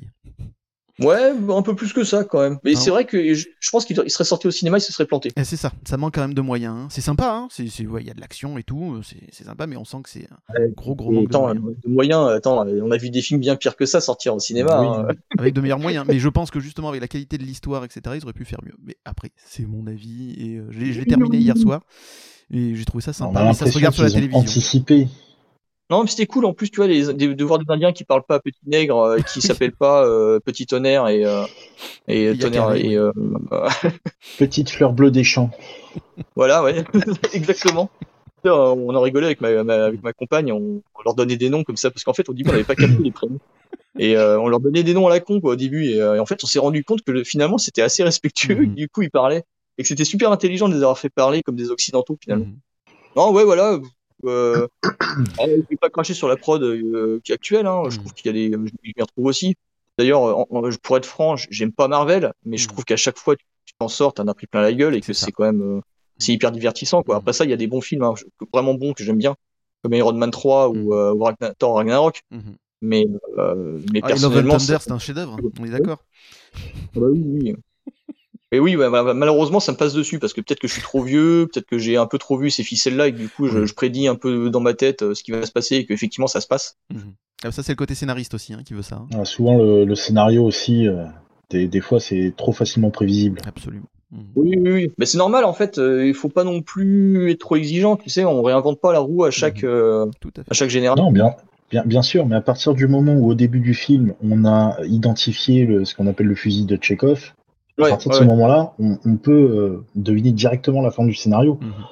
Et euh, dans certains films, c'est limite simple et ça en gâche, euh, ça divulgage complètement le film. euh, voilà, c'est. c'est Ouais, je comprends bien. ouais. Mais tu vois, rien, on est tous les trois en train de parler de ça. On a tous les trois de la barbe et euh, pas plus beaucoup de cheveux. Donc, euh, euh, en fait, euh, est-ce qu'on n'est pas trop vieux? Pour ces euh, conneries pour ces trucs-là, et, et que finalement, il faut se dire- regarder ça avec, euh, Oui. avec tendresse et se dire, bon, ok, il y a une nouvelle génération qui connaissent pas le fusil de Mhm. Tchekhov, qui, qui connaissent pas tous les trucs, qui ont pas vu euh, Seven, euh, qui ont pas vu euh, Fight Club, Mhm. et qui, qui vont être surpris quand ils vont se rendre compte que, ah, mais en fait, le, le pote du héros, c'est pas le héros, Mhm. c'était une projection mentale de ce qu'il était. Et, euh, Oui, et voilà. Oui, mais est-ce que c'est pas. Alors, je, vais euh, extrapoler, voilà. mais est-ce que c'est pas à nous, vieux cons, justement, de former les jeunes générations à avoir plus de goût, plutôt que de leur donner à chaque fois des choses prévisibles et, euh, entre guillemets, faciles? Ouais, mais on les, on les, on les, comment dire, on, on les pousse peut-être un peu trop dans le mauvais sens, c'est-à-dire autant que ce soit eux qui se fassent leur idée, plutôt que nous qui disons regarde Seven ou regarde euh, Usual Suspect, Mm. Regarde ces films-là si Mm. tu veux vraiment voir du beau cinéma ou des, des bons euh, fils, des bonnes ficelles Bah, c'est ça, le problème, c'est que si jamais tu arrives en disant tu veux voir du bon cinéma, regarde ça, ils vont déjà, déjà ils vont être Voilà. hostiles. Ils vont Mhm. dire ah, merde, ça veut dire que je vois du cinéma de merde depuis le début, et que là, tu es en train de me dire que euh, qu'en fait, si, si je veux comprendre un truc sur euh, les personnages qui ont une double psyché, il faut que je regarde la leçon de piano. Mm. Euh, euh, c'est rude, c'est dur. Tu, euh, on a le même problème. On a, on a le même problème avec les BD, les, les comics et les mangas. Si on conseille une série à quelqu'un et qu'on lui dit tiens, c'est c'est génial, lis ça. Déjà de base, on l'a influen- on l'a peut-être influencé Exactement. de base. Influence, C'est- inconscient, c'est inconscient bien sûr, mais euh, mine de rien, ça, ça influence pas mal. Bah oui, tout à fait. Et c'est pour ça que c'est très très très difficile de vendre de la BD, de vendre du, du, du matériel euh, euh, culturel à des adolescents. Mhm. Et l'adolescent, il faut faire gaffe, hein, il reste adolescent jusqu'à euh, 26 ans maintenant, c'est officiel. Hein, c'est, euh, l'adolescence s'étale de 12 ans à 26 ans. maintenant. Ça veut dire qu'à 33 ans, je suis jeune adulte. C'est bien. Ouais, ouais, le jeune adulte, en fait, il a, il a gardé des réflexes d'adolescent. Et c'est pas Mhm. dramatique, hein, Non. faut juste se Ah, dire. non, non, non, bien sûr. Mais moi j'aime bien, hein, le, le- je veux dire, la- la- l'énergie adolescente, c'est important. Enfin, tu, euh, tu, tu fais pas, tu fais pas des grandes choses si t'as pas un peu de folie. Et euh, finalement, l'adolescence, ce côté euh, hormonal, euh, complètement barge, Mhm. Vois, qui est représenté dans, le, dans les films de loup-garou, tu vois, le loup-garou, c'est l'adolescent. Absolument. C'est pas le vampire. Le vampire, il est pas adolescent. Le vampire, euh, je, je suis une hérésie d'avoir fait Twilight. Le vampire, il est, euh, c'est un vieux, c'est un vieux qui, qui pompe les jeunes. Mhm. Le, le, le loup-garou, il est adolescent, il se transforme. Il a des poils qui poussent, il a de la musculature qui pousse. Il dit, mais qu'est-ce que c'est que ce corps? Et, euh, et, et, et l'adolescent, voilà, il a, il est, Sans parler une de de espèce de chien mouillé. Oui. Sans parler de l'odeur de chien mouillé quand t'es adolescent. Mais bon, bref, ça c'est un autre sujet. Ouais. Ça, c'est c'est un autre sujet, ça. On sent que tu parles. euh, Oui, en connaissance Ouais, de cause. Euh, revenons d'ailleurs, justement, tu me lances une perche sur les loups-garous. D'ailleurs, dans le dernier Reader, tu parles de Masiko, qui est la maman de Xian Mao, qui est une personnage principale dans Freak Squill, qui doit se battre du coup contre une bande de euh, loups-garous. Euh, T'avais envie de revoir Masiko, euh, de réécrire une histoire autour de Masiko Bah, bah oui, j'ai toujours envie d'écrire une histoire de Masiko parce que euh, euh, que c'est super fun en fait. Tu Mhm. vois, je te parlais tout à l'heure de, euh, de, de, de récréation. Bah en fait, euh, Masiko c'est un peu ça. C'est 30, 30 pages de bah tiens, je vais faire un truc euh, bien bien enlevé, bien fun, euh, complètement décomplexé. Ah, Et en plus, la colo Ah est bah, magnifique. hein, Ouais, bah tu sais quoi, je me suis pas plus foulé que d'habitude. Ah ouais. mm. Euh, Non, mais ça, t'as toujours un une très belle colo, mais celle-là, j'ai trouvé sublime. Le rouge, le noir, etc., régulièrement, avec ses ouais, couchers de soleil et tout, ouais, c'était superbe. Bah en fait, ça vient d'un truc tout con. Euh, Ron m'a dit bon, bah tu fais référence au loup-garou de, de, de Blackie. Mhm. Euh, Enfin, c'est pas, Mm. c'est plus qu'une référence, hein, c'est la suite de l'histoire hein, que, Guillaume Saint-Gelin avait mis dans le premier Doggy Bags. Mhm. Donc euh, là, je fais un, crossover. euh, je me dis tiens, ça va être bien fun. On fait un crossover, Mhm. euh, quitte à mettre des loups-garous, autant que ce soit cela. Euh, et Ron me dit bah ce serait bien que tu, tu regardes la couverture du Doggy Bags 1. Mhm. Et tu vois dans la couverture du Doggy Bags 1, tu vois comme tu dis, il y a ce rouge qui revient très années 80. Tu vois, bichromie. le bleu des néons, le rouge qui revient en bas, tu vois, cette photo qui est un petit peu la tuyarque dans les dans les films des années de, enfin les films de Hong Kong Mhm. euh, et qu'on revoit dans, dans certains mangas, euh, enfin certains certains animés euh, de euh, ah ça y est, j'ai mangé son nom. Le mec qui faisait Cyber City au Edo, Wicked Wicked City, moi je sais plus bref. Donc ouais, euh, la photo, euh, donc ouais, je repars sur ce visuel du- de la couve 1 Mhm. et euh, je l'applique en fait à, à ma méthode de colo. Quoi. Et ça marche bien en fait, ça, Mhm. ça marche du tonnerre. Ça, ça, redessine bien les silhouettes, ça, donne un côté vraiment très pulp. Mhm. Et du coup voilà, ça amène à cette image de, de, enfin presque presque image de fin où euh, Masiko est transformé en moitié en loup-garou. Et euh, là, euh, on a vraiment une image de très pulp, très euh, très exploitation. Mhm. Donc, non, c'est vraiment fun. Donc oui, pourquoi j'en fais pas plus? Bah Parce que en fait, euh, déjà, j'ai pas beaucoup de temps. Mhm. Et, euh, et en fait, j'aime bien euh, trouver une idée originale à chaque fois. Je me dis, je, je, veux faire un massicot, mais à chaque fois, il faut que ce soit une pulsion, euh, une pulsion, euh, presque une inspiration euh, qui me tombe dessus, quoi. Tu vois, pour le 2, euh, l'idée c'était, bah, tu vas effeuilleter le- l'héroïne. Mhm. Et effeuilleter, le terme effeuiller, Mhm. c'était, bah, tu- à chaque fois que tu tournes une page, t'enlèves un vêtement. Et t'es, bah, donc, tout la danse des 13 voiles, parce qu'il y avait, il y avait 26 pages, enfin, et ensuite 4 pages de, de, de, de conclusion. Mhm. Mais à chaque fois, tu retirais un voile. Du coup, c'était, du coup, c'était l'idée. Et en même temps, voilà, euh, de jouer sur le fait que euh, les vampires venaient là euh, martyriser les, les, les- les femmes autour d'eux, et du coup, mais euh, sans savoir que c'était la même femme qu'ils Mhm. qu'ils- avaient euh, bolossé pendant euh, les derniers mois, quoi. Euh, Et puis, il y avait euh, ce Mexico avec les tatouages que les gens ont, ont adoré. Mhm. Euh, puis premier, premier Massico en, en guise d'ouverture, mais bon, euh, qui était un gros, gros. euh, bah là, je parlais justement des, des, euh, des films de Hong Kong, et là, c'était vraiment euh, référence aux films de Hong Kong euh, auxquels je, je m'abreuvais régulièrement euh, quand j'étais plus jeune, quoi. Là, qui ont disparu parce que Hong Kong, euh, euh, la rétrocession de la Chine et, euh, et aujourd'hui les, les, les répressions font que la, la production hongkongaise elle est proche du néant. Quoi. Mhm. Donc voilà quoi. J'ai des idées pour les prochains Massico. Il y a des trucs qui, que j'ai en tête. Si, si ça fait sens, je- j'en ferai un. Ok. Mais par contre, en fait, on se méfie d'un truc. je voulais t'en parler Mhm. avec Ron, c'est que euh, en fait, le fait d'avoir fait un, un, un recueil pour Massico, Oui. euh, les gens attendent en fait le recueil. Mais c'est ce que j'allais te demander dire, justement. le- ouais. Bah, en fait, du coup, de recueil de Massico, on va pas en faire. D'accord. Plus en faire. Enfin, je, je veux plus en faire. Peut-être qu'on en fera pour une autre raison. Mais pour l'instant, je veux plus en faire parce que j'ai envie que les gens ils lisent le, le reader. hein. C'est Mhm. pas. euh, moi, je fais pas. euh, en fait, je construis pas mon, mon arche dans mon coin. hein. Je veux. euh, ce que je veux, c'est c'est que euh, quand on fait un low reader, c'est qu'il soit lu, quoi. Mhm. Euh, donc, euh, pour l'instant, ouais, si si s'il y a un message qui peut passer, c'est qu'effectivement, euh, pour l'instant, j'ai pas envie. Mhm. euh, et je pense que c'est effectivement contre-productif d'annoncer ça à l'avance, de faire un nouveau recueil Massico. Mhm. Il se fera s'il a à se faire. Sinon, c'est pas une obligation. Voilà, c'est pas une obligation. Si, euh, si jamais il y a du sens, euh, et si euh, tous les gars du label me disent ouais, ça fait du sens, vas-y, on fait un truc, Mhm. pourquoi pas.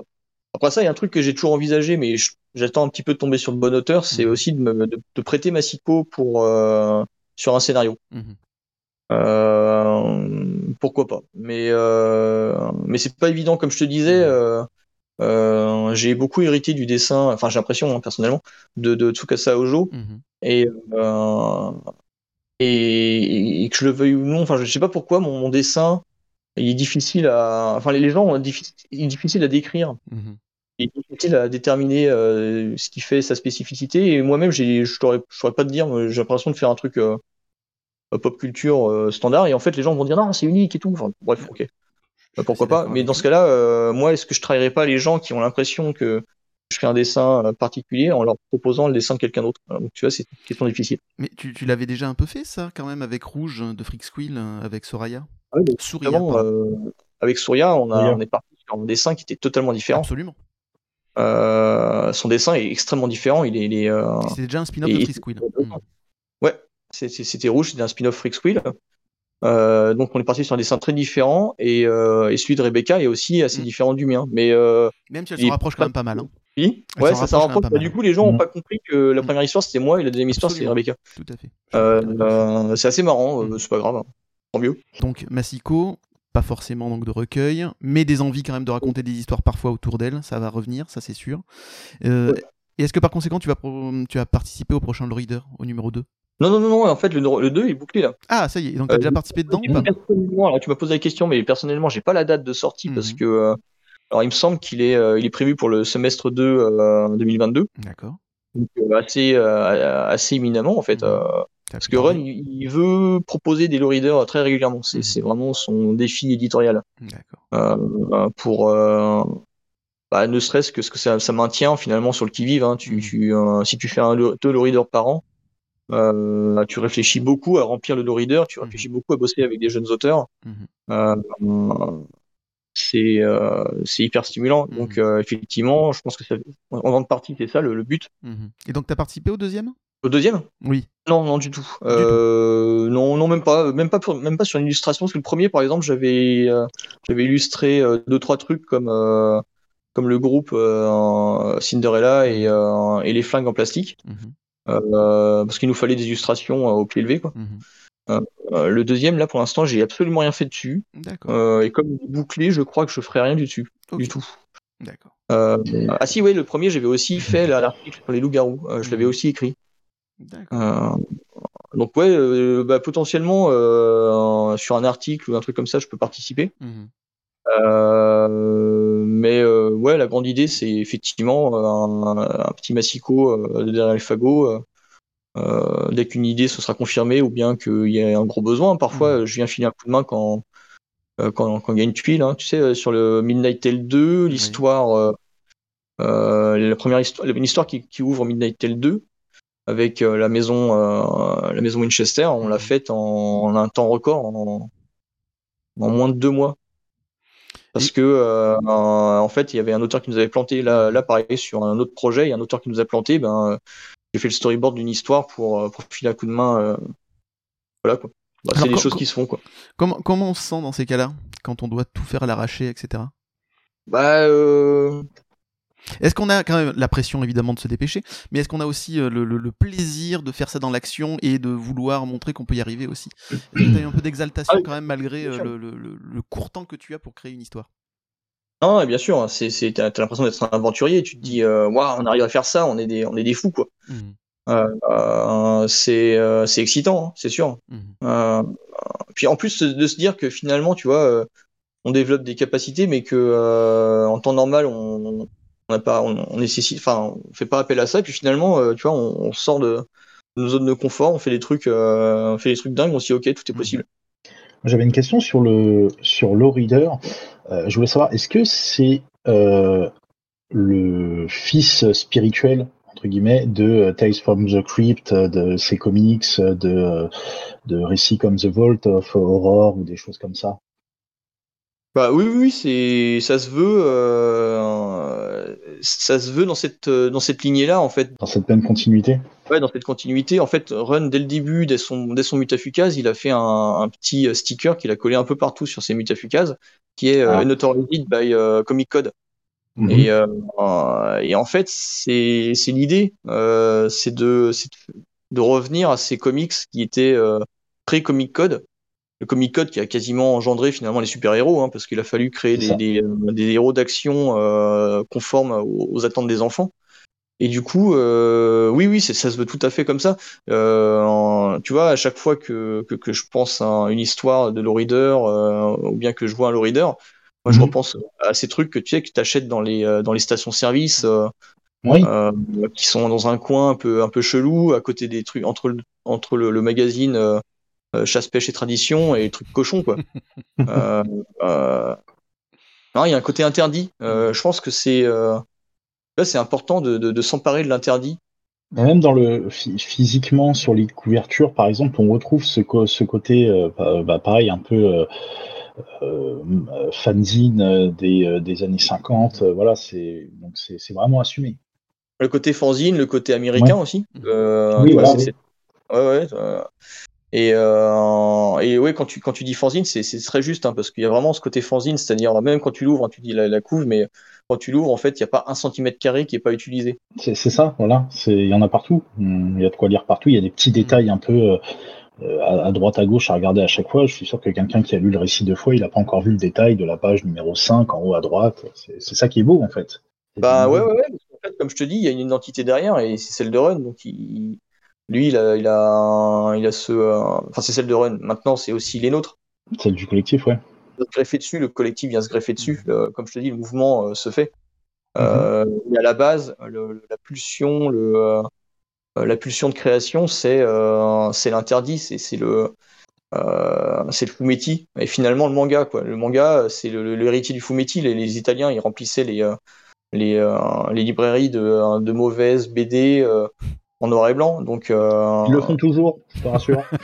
non, mais c'est bien, bah, bah, c'est important, enfin, cette espèce d'underground. Euh. Ils ont, euh, dans, pour avoir. Là, je, suis parti en Italie pour les vacances et en, dans, une librairie, j'ai vu maintenant, ils ont des magazines, encore des magazines un peu Far West, un peu comme à l'ancienne, quand on a vraiment l'impression d'être dans les années 70-80 quand on rentre dans la librairie. C'est assez impressionnant. Et limite, il n'y a quasiment pas de comics de super-héros dans, dans, dans une petite librairie de quartier. Là, ce sera plus dans des boutiques spécialisées comics où euh, tu trouveras du Spider-Man, du Batman, tout ça, tout ça. Et c'est assez impressionnant parce qu'on a vraiment l'impression de revenir en arrière. euh, c'est vraiment une bulle temporelle. Ah oui, oui, ben moi, à un moment donné, je me suis intéressé à, ces fumetti, effectivement, le côté hein, le côté interdit, euh, le, monstre violeur, euh, que ce soit un robot ou un tentaculaire, ben en fait, tu retrouves ça aussi dans les mangas. C'est c'est- c'est super marrant de voir que que, euh, que ça se réinvente, mais que euh, il y a des euh, le médium reste le même, tu vois. Il y a un Mhm. truc. Et tu, et tu vois, par exemple, je me suis du coup intéressé à, à ce qui s'est passé en Corée. Euh, vous vous en souvenez, à un moment donné, on, on, euh, le manga il était euh, noyauté par le manga du manhwa, Mhm. le, le manga coréen, et puis ça a disparu du jour au lendemain. Et en fait, ce qui s'est passé, c'est qu'il y a eu le Juvenile Act. Ah, Euh, D'accord. les Coréens, en fait, ont interdit euh, les mangas oh, sur le territoire pour euh, bah, déjà pour euh, pour favoriser leur marché du euh, du du, euh, du comics euh, sur euh, sur tablette, enfin sur Ah, du webtoon. les webtoons, voilà. Euh, et aussi pour se débarrasser de leurs concurrents japonais qui, euh, qui étaient encombrants pour plusieurs raisons, parce qu'en fait, euh, effectivement, ils soupçonnaient le, le- le Japon de corrompre la jeunesse euh, coréenne avec euh, des mangas cochons, quoi. Euh, euh, en fait, le Japon, il a toujours fait ce qu'il fait. Il fait des Mhm. trucs qui marchent bien, et quand il voit que ça vend, ils vendent. Enfin, ils en font. Euh, ils y vont et ils y vont de manière complètement décomplexée et euh, et euh, c'est intéressant il faut euh, mais, mais du coup là là on a un espèce de nouveau comic code qui arrive et on voit ce qui se passe effectivement ben, c'est très policé la production euh, du webtoon à la fois euh, très policé à la fois il y a d'autres codes qui finissent par euh, euh, se greffer à ça Mhm. parce que de toute façon euh, bah, tout le monde finit par faire du webtoon hein, y compris les français voilà pour l'instant moi c'est un truc effectivement qui me passe complètement à côté parce que je déteste lire le- la BD sur sur écran euh, moi, ça me fatigue euh, énormément. Je, je- je passe déjà ma vie sur des écrans, donc euh, j'ai pas envie non plus de d'ouvrir un. Enfin, quand, quand je peux, quand je quand je veux ouvrir un bouquin, je veux pas que ce soit euh, sur un écran. Ouais. On est d'accord. Donc le webtoon, pour l'instant, c'est pas ton truc, mais euh, comment tu vois d'ailleurs l'évolution euh, du futur, euh, de la bande dessinée, euh, là, dans les 10-15 ans qui viennent? Dans les 10-15 ans, Mm. bah, dans les 10-15 ans, je pense que ça n'a pas fondamentalement changé, honnêtement. Le, on a, le webtoon, ils ont essayé plein de trucs hein, en mettant du son, ils ont essayé de mettre de l'animation. Enfin, en fait, à un moment donné, tu te heurtes à une question toute bête, c'est la production. Comment tu fais pour produire un truc qui sera lu dans des quantités, dans des proportions qui sont pas énormissimes, Mhm. euh, pour le rendre euh, sexy, pour le rendre intéressant. Euh, au final, aujourd'hui, si tu veux faire une BD qui se vend à plus de 10 000 exemplaires, il faut une adaptation en dessin animé ou en film. D'accord. En fait, la, la- la production de BD, elle est intimement liée à, à la production euh, de, de, de, de vidéos, quoi, de, films, parce Mhm. que euh, tu crédibilises aujourd'hui euh, des émissions spécialisées, des, des, des, des magazines spécialisés BD, il y en a pas des masses. Mhm. Et confidentiel, c'est. Euh... Ah, je dis pas ça euh, pour vous, hein, mais, mais effectivement, tu vois, tu, tu, euh, tu remplis pas. Euh... Mm. euh, tu fais pas 100 000, 100 000 vues sur euh, la critique du dernier Batman qui est sorti, Mhm. alors que c'est Batman. Euh, par contre, tu, tu parles du dernier Avengers, tu balances un petit truc un peu scandaleux dessus, Mhm. ah ça y est, c'est bon, ta, chaîne, ta chaîne YouTube elle démarre. Euh, non, si tu, si tu veux parler de BD, ben, il faut, faut s'adapter, il faut faire effectivement du podcast. Euh, faut, faut, euh, faut gratter. euh. En fait, on en parlait euh, du, du fumetti, du manga. euh, et, euh, limite, euh, la bande dessinée, c'est underground. Mhm. Tu, tu- Ah, c'est ça, ouais. Et qu'est-ce ici, il faut pas garder ce que t'es underground justement parce que c'est, ça fait partie de la définition de ce que c'est quoi. Mhm. Euh, de, de- de- d'un truc qui est vendu sous, sous le manteau presque. Mhm. Après ça, euh, la surproduction, je pense qu'on est arrivé à un palier. À mon avis, euh, il n'y en aura pas plus. Déjà, euh, en plus, c'est tout bête, mais on n'a plus assez de papier. Mhm. Avec le Covid, euh, le fait que la France a vendu tous ses arbres euh, à la Chine, euh, que tout le monde fait de la rétention de matières premières, maintenant, ben, euh, le papier, c'est devenu une denrée rare. Mhm. Donc, on va éditer des BD, mais non plus rentables. Euh, les éditeurs ont globalement ont baissé la voilure au niveau de la, de la, la production. Mhm. Euh, pour autant, il y a beaucoup de production aussi de, de titres beaucoup plus confidentiels et ça c'est cool. Euh, c'est bien. Par contre, euh, effectivement, est-ce qu'un jeune auteur aujourd'hui a plus de chances de réussir que euh, quand j'ai commencé moi? Euh, Proportionnellement, moins. Mhm. Des, des- des gens qui font une première BD et qui en font plus après, ben, il y en a plus Mhm. parce qu'il y a plus de production, tout simplement. C'est mathématique. Mhm. Le marché n'est pas extensible. Euh, dans les 15 années, ça va pas tant changer que ça, à mon avis. Il y aura une proportion de BD numérique qui va forcément exister, qui va coexister avec le livre. Mhm. Qui existe déjà même. Oui, oui, bien sûr, oui, qui existe déjà. Hein. C'est pas parce que je consomme pas que ça n'existe pas. Enfin, et, euh, et, je dirais même parfois, il y a des gens qui viennent en me disant ah bah, j'ai commencé à lire ta BD euh, sur les PDF euh, qui se baladaient sur le net. Quoi. Mmh. Moi, ça m'est arrivé de faire des recherches pour, pour, rigoler et puis de voir que mon tome 7 était déjà en PDF alors que je l'avais à peine fini. Enfin, je dis non, quand j'avais à peine fini, c'est que le truc était même pas sorti en mmh. PDF éditeur ouais. c'est ça. Euh, chez, chez Ankama à l'époque. Mmh. Enfin, c'était des trucs. Tiens, c'est marrant, euh, ils proposent déjà le truc. Donc j'ai pas osé cliquer sur le lien de téléchargement parce que je me suis dit je vais me retrouver avec du porno. Ah, c'est pas ce que j'ai écrit, hein. je comprends pas. Ça, il y a que les vieux qui comprennent. Bah voilà quoi, c'est euh... non mais le numérique c'est j'ai euh, faut pas avoir peur du numérique, c'est un autre truc. Les gens qui lisent du numérique, ils lisent pas du papier. Euh... Des fois ils font les deux. Mm-hmm. Moi personnellement, je fais les deux. Ouais non mais je, je, je comprends que, que, ça puisse euh, être intéressant. Hein. Parce que c'est vrai qu'à la fin, tu n'as pas forcément envie d'avoir une bibliothèque avec du papier, ça coûte moins cher le numérique. Mhm. Bah, c'est oui, c'est ce, ce, côté économique aussi, ce côté gain de place, et puis surtout sur certaines, euh, sur certains titres, euh, c'est beaucoup plus, euh, comment dire, euh, sur certains titres, c'est beaucoup mieux. Par exemple, les, je prends un exemple tout bête, les Injustice, par exemple, chez euh, Urban Comics, j'ai préféré les lire en numérique qu'en format papier parce que je trouvais que ça s'adaptait mieux. Les cases étaient beaucoup plus, euh, c'était, ça faisait un peu comme un webtoon au final. D'accord. Ça avait un, un, format qui était intéressant parce que c'était vraiment, t'avais pas un t'avais pas l'impression de jeter ton regard partout sur le, sur le papier, alors que là, tu savais direct où mettre ton regard, c'était assez euh, bien développé. Bah, effectivement, ce que tu veux dire, c'est que euh, si tu construis pas ta page de BD euh, pour qu'elle soit lisible en tant que BD, effectivement, c'est compliqué. Mhm. il, était mieux, il était mieux agencé numériquement que, que physiquement. C'est que c'est possible. Enfin, après, ça reste mon avis. Hein. Injustice, j'ai essayé de le lire et en fait, ça m'est tombé des mains, mais en papier. Hein. Mhm. Mhm. en fait, je vais être franc avec vous, j'ai une espèce d'allergie pour la narration comics. Mhm. Euh, Désolé, Pelli. Ok, je vais vous laisser. Salut.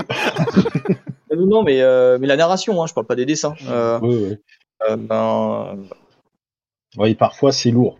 parfois c'est lourd. On a des auteurs comme Tom King qui surblindent la narration. Alors parfois c'est joli, c'est poétique, mais il y a parfois on a envie de dire non, non, c'est bon.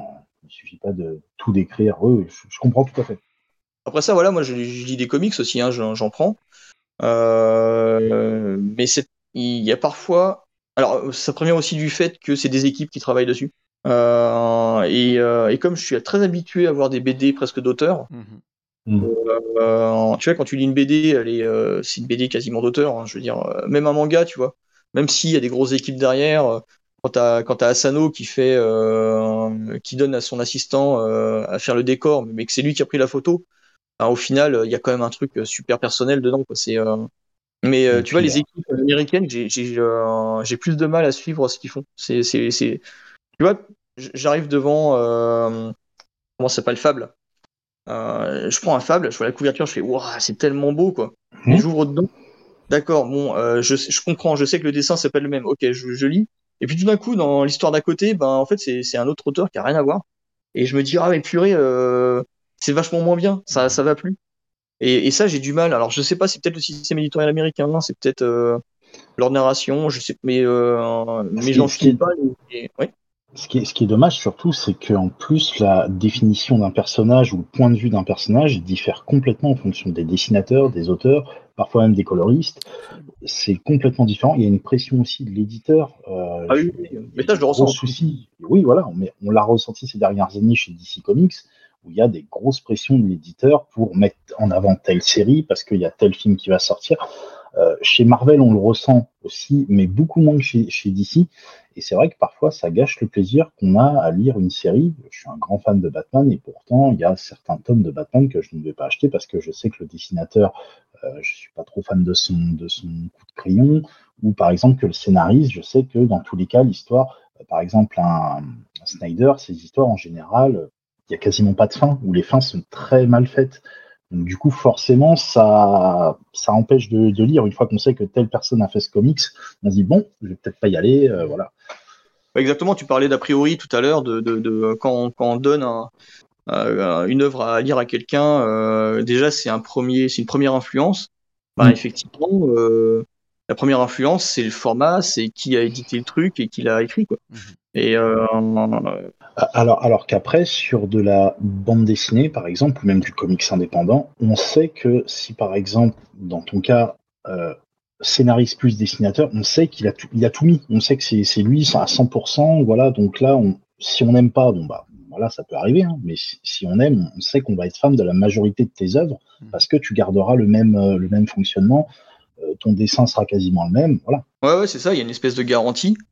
Euh, de, euh, de, de, bah en fait c'est ça qui, qui, est important de conserver. C'est pour ça que finalement on en parlait tout à l'heure de, de, de l'avenir de la bande dessinée je pense pas que ça va bouger tant que ça parce que c'est pas un métier qui, euh, qui, nécessite tant de sous que ça, tu vois. Mmh. Pour faire une bande dessinée, un éditeur, il va mettre quoi 50 000 euros, euh, euh, tout compris, quoi.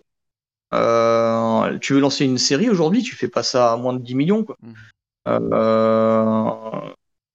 Si tu veux faire une série sérieuse qui parle de choses ambitieuses, tu vois, de, allez, mettons, tu veux faire de la pop culture qui parle de choses ambitieuses mais qui a un peu de sens, ben, euh, il faut mettre les sous, il, y a énormément de, communication à faire dessus. Une BD, tu communiques finalement, euh, tu communiques avec les moyens du bord. Hein. C'est pas, j'exagère un petit peu. Hein, c'est pas, euh, y a pas de moyens. C'est pas qu'il y a pas de moyens. C'est que tu euh, as beaucoup moins de moyens que dans la série et du coup, ça reste du, la dimension euh, bouche à oreille est très très très importante. Le travail qu'on fait avec les libraires, avec, le, le euh, avec les commerciaux, puis les commerciaux avec les libraires, et le travail que les libraires vont faire auprès des lecteurs, pour nous, il est vital. Mmh. Il est hyper important. Et tant qu'on a des libraires, effectivement, tant qu'on a le, le, prix unique du livre en France, euh, mmh. les libraires dynamiques euh, qui, qui, qui, font leur métier parce qu'ils l'aiment et qui continuent à lire les BD qui, euh, qui vendent, euh, bah, le métier il va pas disparaître. Je vois pas euh, la BD exploser parce que je me dis bon, ben ça reste cher. Hein. Mmh. tu vends des BD à 15 euros, mais putain, qui peut se payer une BD à 15 euros Faut voir le truc, quoi tu prends trois mmh. titres, c'est de quoi t'acheter un gros jeu vidéo. Attention, euh, tu prends toi trois titres, t'as as six mois d'abonnement sur Netflix ou Disney+. Mmh. Donc les gens ils font le calcul. Hein. Euh, et, et, tu vois, c'est des trucs sur lesquels. Euh, du, oui, mais enfin, de notre côté, ils vont acheter quand même 14 mangas derrière. Donc euh, le prix, le prix, moi, je trouve que c'est pas un argument non plus. C'est-à-dire que oui, c'est la, la, voracité des gens en fait. T'as l'impression d'acheter beaucoup plus en manga, donc d'en avoir plus pour ton argent. Par contre, tu vas acheter qu'une bande dessinée ouais. à 15 euros, mais par contre, je le répète, la qualité est pas forcément la même non plus, vu le temps de travail qu'il y a dessus. Mais non, moi, l'argument le, le, du prix, pour moi, ça marche pas. Tu te dis, ah ouais, euh, une BD c'est cher, ok, mais derrière, t'as tous les, euh, tous les One Piece, t'as tous les Fairy Tail, etc. À un moment donné, faut arrêter quoi. Non, non, c'est ça, moi je compare pas les prix euh, des BD entre elles. Mmh. Je te dis juste le, le, prix de la BD par rapport au coût de la vie et ce que les gens mmh. estiment euh, oui, mais ils investissent plus dans le manga derrière, donc euh, ah, ça marche pas. Un, un, un, grand, un grand fan, par exemple, de Spider-Man euh, pourrait mettre facilement 70 euros, voire plus, dans euh, euh, le gros titre qui est sorti sur Absolute Carnage, alors que quelqu'un qui n'aime pas Spider-Man va dire mais pourquoi je vais payer 70 euros pour ça, alors que je peux le payer, je peux la, je peux l'avoir moins cher sur le net, euh, comme quelqu'un va mettre dans un numéro 1, quelqu'un capable de mettre sur un sur un CGM euh, 150 euros, alors que d'autres euh, diraient euh, jamais de la vie je veux, je veux prendre ça. C'est vraiment ça, ça dépend aussi de, de la passion qu'on a, je, je pense, de, de, comment on, on voit, on voit ça. Oui, oui bien sûr. Euh, moi, je te dis, je te dis juste que effectivement, les chiffres qu'on a, euh, c'est plutôt euh, un public de passionnés. Et ça, c'est bien. C'est bien d'avoir un public de passionnés parce que effectivement, tu, tu, tu, tu vois en dédicace, tu rencontres les gens euh, ils ont lu, ils ont décortiqué le, bouquin, ils ont aimé, ils aiment ce que vous faites, ils vous suivent. C'est des passionnés. Et euh, moi, j'aime bien parler aux passionnés. J'aime bien. Euh, je trouve ça super intéressant de voir les avis sur Internet, des avis de passionnés, des avis de gens qui, attendent beaucoup de ce qu'ils achètent parce qu'effectivement, ils ont payé 15 euros. Ils attendent beaucoup. Après ça, c'est intéressant aussi de se poser la question. tu parlais des mangas de se poser la question de, de l'indépendance. Euh, tu vois, le manga, en fait, je trouve ça hyper intéressant, parce que c'est la première BD que tu achètes quand tu as un peu de sous dans la poche. Et, euh, et en fait, le manga, c'est tellement épais que tes parents, ils vont pas forcément le lire. Quoi. Euh, des fois, tu as des gosses qui arrivent, euh, ouais, ouais, ça parle de ça. Puis le parent, il fait, ouais, ça va, c'est bon, si c'est édité, c'est que c'est correct. Et c'est crapuleux, en fait. En fait, des fois, c'est hyper crapuleux. Enfin, j'ai, j'ai vu des trucs, euh, mon l'ado à la maison, il nous a ramené de ces machins, je te jure.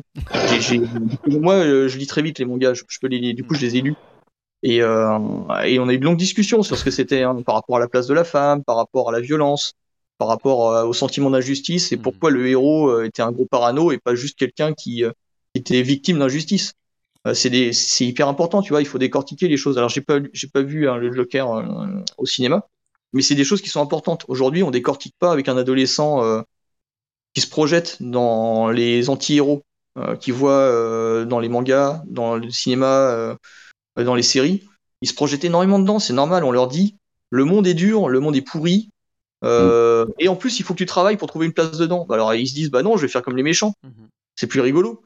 Et, et c'est important. Et ça, tu vois, il y a dans la pop culture, il y a aussi un rôle à, à jouer en tant que, que garant de, je dirais pas de la morale, parce que c'est euh, la morale, c'est quand même une valeur qui est euh, qui est, euh, Fluctuante. qui est gondolée, ouais, c'est difficile à porte pas la morale. Enfin, tu tu vois, euh, on parlait tout à l'heure des wikis. Euh, à un moment donné, dans les dessins animés, à la fin, il faut que le héros il arrive en disant ah, la drogue c'est mal, hein, les gars, euh, vous droguez pas. Hein.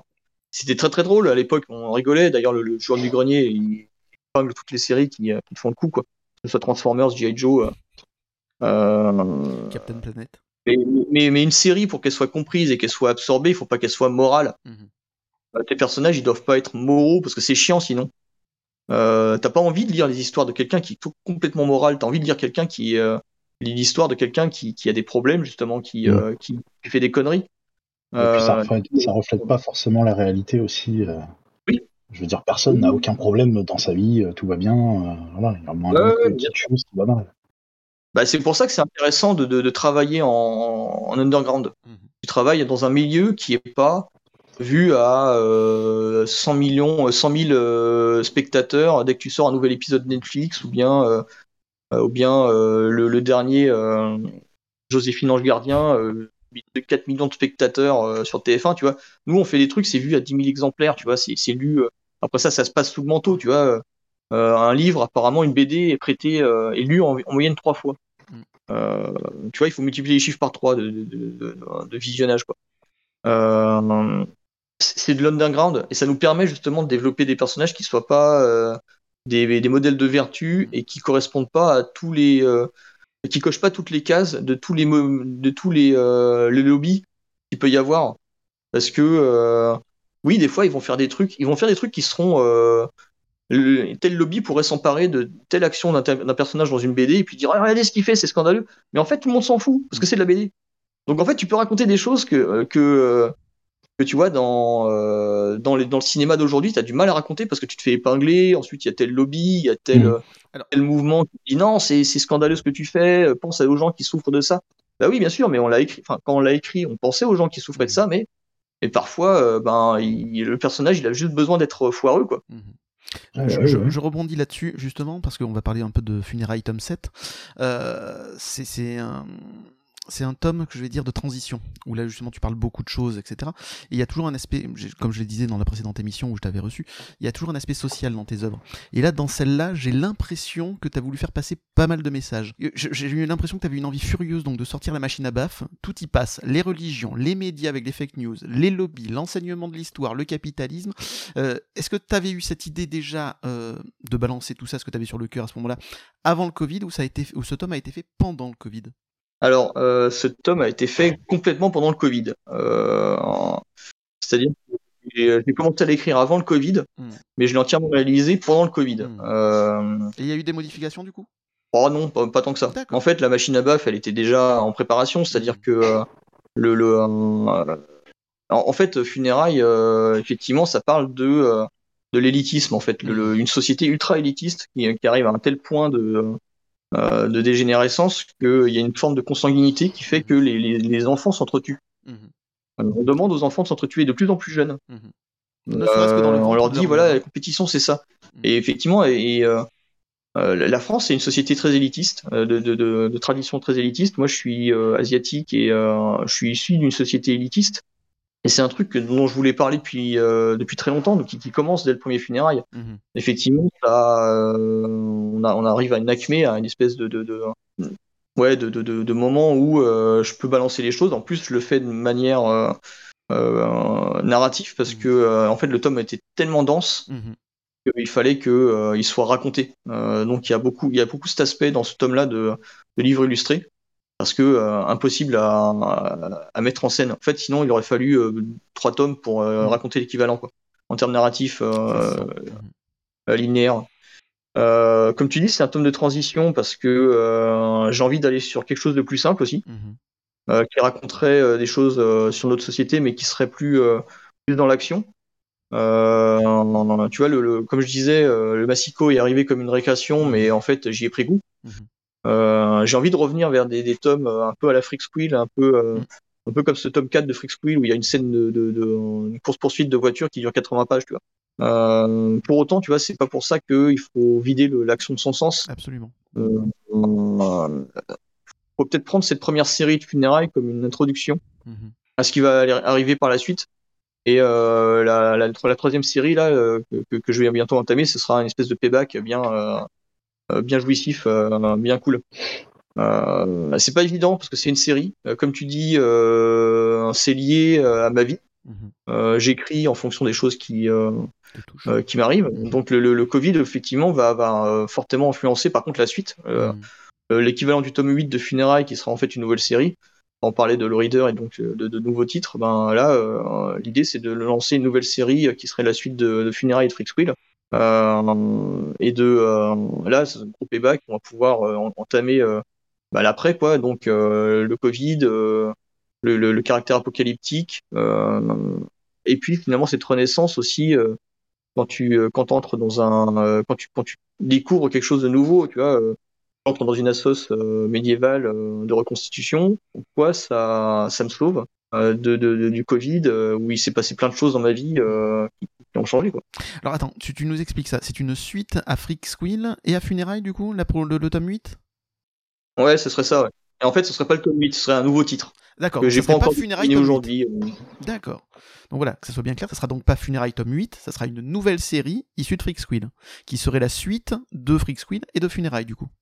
C'est ça, voilà. Ah, génial. En fait, serait suite à Funérailles, enfin, ce serait, serait suite à Freak Squill et Funérailles, euh, tout en développant un univers complètement nouveau visuellement. Euh, avec euh, des parties pris graphiques très très forts dans le sens où, euh, où c'est post-apocalyptique, ça se passe dans un monde où le- où euh, il y a une- un gros brouillard qui a qui a envahi le- le- la, la Terre, Mhm.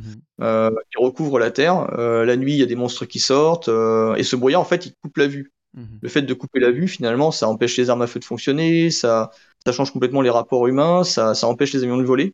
En fait, grosso modo, les voitures ne roulent plus parce qu'elles ont, elles ont plus de vision, plus de visibilité.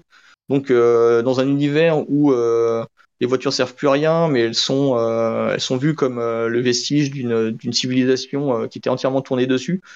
Bah, comment, comment on survit dedans? Et, et on avait vu la, la fantasy urbaine avec Freak on a vu la, la, dark fantasy avec Funérailles. Donc là, j'aborde un, côté apocalyptique, peut-être la fantasy apocalyptique, on pourrait parler de ça.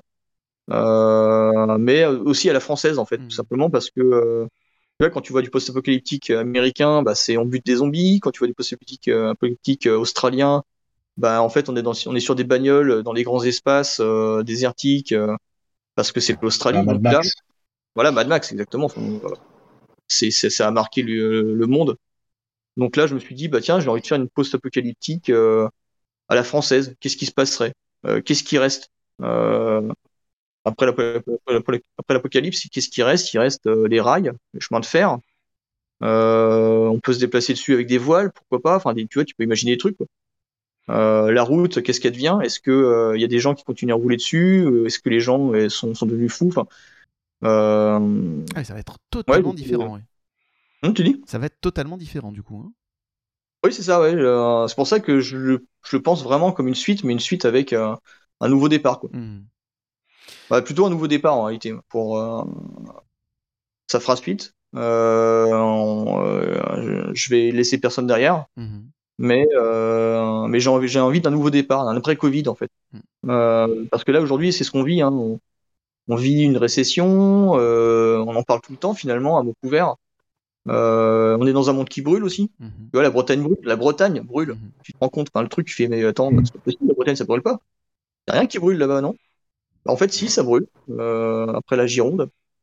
Après, enfin voilà, tu, tu le monde change. Euh, du coup, il faut que je fasse une série qui change aussi. Je peux pas continuer la série telle que je l'avais pensée mhm. parce que j'ai envie et que je trouve que ça fait sens de, euh, de changer aussi. T'as plus envie d'écrire des histoires drôles? Parce que Freak Squid à la base c'était aussi une comédie et euh, je me suis ah beaucoup amusé avec ça. C'est pas parce que je fais post-apocalyptique que ça sera pas drôle. Funérailles, Funérailles c'était du dark fantasy. Il y avait les gens l'ont dit, ils l'ont dit. ah ouais, c'est super dark, mais mhm. par contre, bah, c'est quand même drôle je pense qu'il y aura toujours euh, un humour, une, un second degré et euh, ouais ouais et, un optimisme aussi parce que je pense que c'est ça que les gens ont bien aimé. Euh, tu vois même dans le dark fantasy de funérailles, c'est le côté optimiste. Après ça, c'est pas pour ça que je remets pas en question le fait de, de, la course en avant, tu vois. Mm. Mais est-ce qu'on peut être optimiste sans courir en avant, tu vois, sans sans, sans être dans le dans le ben en fait oublions le passé et allons vers l'avant. Mm-hmm. Euh, et faisons plus, quoi. Reproduisons-nous. Euh, euh, ouais, est-ce qu'on peut être optimiste sans être comme ça? Oui, je pense qu'on peut l'être. Du coup, c'est. Mais moi, le, le, le, sujet de, de Frix, hein, à part les super-héros, tout ça, c'est le bonheur. Mmh. comment accéder au bonheur finalement euh, par le, le par, par, se trouver soi-même, s'accomplir euh, et travailler. C'est ça le sujet. Je crois que c'est vraiment le sujet qui, me tient à cœur par exemple, Run, son sujet il est différent. Je trouve que c'est très intéressant comme il s'intéresse à la, euh, comme il est passionné par la médiocrité humaine. Et, euh, je pense qu'il y a quelque chose de, proche dans ce qu'on raconte, c'est-à-dire comment être heureux alors que tu es médiocre. Et, euh, et tu vois, ces héros, ils sont tout le temps comme ça, ils sont tout le temps dans une espèce d'entre-deux, entre l'héroïsme, entre la capacité à changer le monde, mais finalement des, enjeux qui sont bien personnels, qui sont entre guillemets médiocres. Et, et ça, je pense, c'est, on se retrouve dessus sur euh, le, euh, changer le monde, mais euh, aussi en faisant attention à soi et en, en se changeant soi-même aussi. Mhm. Comme dit Gandhi, tu vois, soit le changement que tu veux pour le monde. voilà, ouais, effectivement. Non, je crois qu'il y, aura. Il y, a, Oui, je vais parler de l'apocalypse et de l'après. Et, et comme dans Funérailles, ça va continuer à parler de la mort. Mais, euh, mais je pense qu'il y a un truc qui, qui est constant avec Funérailles. D'ailleurs, c'est le personnage qui relie tous les univers. Hein. Euh, c'est euh, qu'en fait, lui, il représente la mort. Mhm. Il est, c'est un personnage qui, qui, qui, est le faucheur en fait. Il, est, euh, il y a une faucheuse dans, dans Freak Squid, mais c'est lui le faucheur, c'est lui le, le, le, psychopompe, celui qui amène du, du, royaume des vivants à celui des morts. Euh, et, euh, et c'est un personnage qui a finalement qui a pas mal d'humour, même si dans le Freak Squid il n'y en a pas beaucoup. Mais, euh, mais dans Funeral, il y en a beaucoup plus parce que euh, bah, je pense que l'humour, c'est pas interdit donc, quand on parle de ça. Mhm. Quand on parle de disparition, quand on parle de. Tu vois, tu peux évoquer les morts, les, les, les gens qui comptaient pour toi, tu peux les évoquer avec humour, tu peux, euh, tu peux, peux penser à eux euh, avec humour. Tu as, le droit de rire de, de quand tu repenses à, aux choses que vous avez vécues ensemble. Et, et on n'est pas obligé de. Oui, c'est très émouvant de penser aux morts, mais, euh, mais aussi on peut le faire avec euh, euh, dans le cadre d'une comédie. Quoi. pas de bol dans Hot Shot. c'est ça. Bon bah écoute, j'ai hâte de découvrir donc cette nouvelle série. Est-ce que tu as une date de sortie déjà de prévue? Il y en avait une de prévue, mais j'ai oublié. bah en tout cas, ça sera courant l'année prochaine. D'accord, donc 2023. Mhm. milieu, milieu d'année. D'accord. Et tu travailles sur autre chose entre temps euh... Ou est-ce que c'est le gros, euh, gros boulot actuel? Non, non, non, non, non. En fait, euh, là, c'est vrai que là, euh, j'ai bouclé les dossiers. Mhm. non, je, officiellement, je travaille sur rien d'autre que, que, que, cette série. Que cette série. Donc là, je suis en train de, de boucler l'écriture justement de cette série. Euh, bah là, pour le coup, on s'est fait une petite réunion avec les associés et, et c'est bien d'avoir des avis extérieurs, ça m'a mhm. permis de, de, bien recentrer le truc éditorialement aussi par là. Mhm. Et euh, donc c'est bien. Euh, voilà, bah, du coup c'est sur des bons rails. Euh, je vais attaquer le storyboard bientôt, puis voilà. D'accord. Donc c'est tout début de cette nouvelle aventure. Eh ben écoute, j'ai hâte de lire ça. ben on va passer maintenant à Short Story. Hein ta, ta, sortie qui est prévue euh, donc tout fin août, là qui ne va plus tarder euh, à, arriver du coup. Euh, d'ailleurs, au moment où va apparaître cette émission, il sera sorti, vu que l'émission sortira le 1er, le 1er septembre. donc, je reviens sur l'histoire. Donc, c'est l'histoire de cette jeune femme, Elizabeth Short, qui a été retrouvée assassinée à Los Angeles d'une façon particulièrement atroce, coupé en deux avec des marques de lacération, etc. D'une façon assez ignoble. Euh, hmm. tu nous en as un peu déjà parlé en début d'émission, mais pourquoi avoir voulu raconter l'histoire d'Elizabeth Short particulièrement? Et de ça, ensuite, tirer des hypothèses sur qui est son meurtrier? Voilà, c'est ça, c'est ça qui est assez intéressant, c'est le, le, résultat de l'enquête de Run. Mhm. Euh, pourquoi avoir voulu raconter son histoire? C'est parce que, euh, bah, comme je te dis, j'avais raconté en début, j'avais dit en début d'émission, c'est un personnage sur lequel on, discute depuis longtemps avec Run euh, de, ce qui lui est arrivé et, euh, ça, nous pendait au nez en fait de, raconter cette histoire hein, tôt ou tard. Euh, donc à un moment donné, on s'est dit bah tiens, on ferait bien, euh, ce serait pas mal de faire une petite histoire ensemble sur un true crimes dans un low reader. on se dit tiens, low, reader true crimes, on pourrait faire un short story, ce serait cool. Un Dahlia noir. Voilà, j'ai oublié de dire un truc, cette affaire a défrayé la chronique il y a plus de 75 ans, on n'a toujours pas retrouvé le meurtrier officiel de cette, mm. de cette jeune fille, euh, et donc euh, ça s'est passé à Hollywood, à Los Angeles, etc. Mais on a toujours, on n'a jamais su qui avait tué cette pauvre fille. Voilà, voilà, officiellement on a toujours, on sait toujours pas qui a tué le Dahlia noir. Mm. Et j'insiste un petit peu sur le Dahlia noir parce que c'est vrai que nous on s'est beaucoup orienté sur euh, Elizabeth Short. Mm-hmm mais tout le monde, enfin les gens connaissent plus l'affaire sous le nom du Dahlia Noir, parce que euh, c'était le surnom d'Elisabeth euh, qu'elle-même euh, donnait aux gens, hein, tout simplement. Elle s'était construit un personnage charmeur et, et sophistiqué. Mhm. elle se mettait des dahlias dans les cheveux mhm. et sa chevelure noire, qu'elle justement qu'elle entretenait très sombre, très noire, euh, quel, teint en rouge aussi pour augmenter le, le, le, sentiment d'obscurité. De, de, euh, ça a fait que les gens l'ont appelé le Dahlia noir, euh, suite au film Dahlia bleu. C'est ça. Car ironie du sort, quelques jours avant sa mort, sort le film Dahlia bleu aussi sur la mort d'une comédienne. Voilà, euh, sur une histoire de, de violence aussi euh, et de meurtre. Et là, effectivement, euh, bah, le personnage, il est fascinant parce que, comme tu dis, elle a été euh, assassinée euh, et découpée de manière horrible. Mhm. on lui a fait le, le, le, fameux sourire de Glasgow, l'ouverture des joues pour augmenter la, la taille de la bouche. Et, et, sur elle, pour avoir dessiné le, corps à la fin, sur elle, c'est particulièrement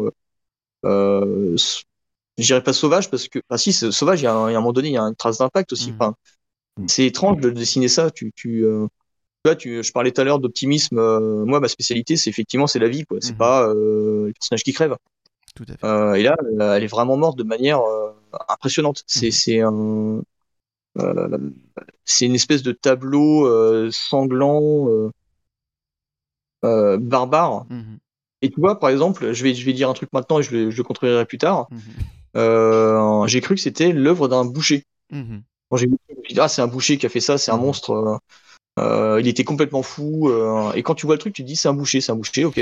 Parce que vous avez eu accès justement, vous avez fait une recherche documentaire très très impressionnante et vous avez eu accès à des documents aussi qui ont été déclassifiés par le FBI, c'est ça?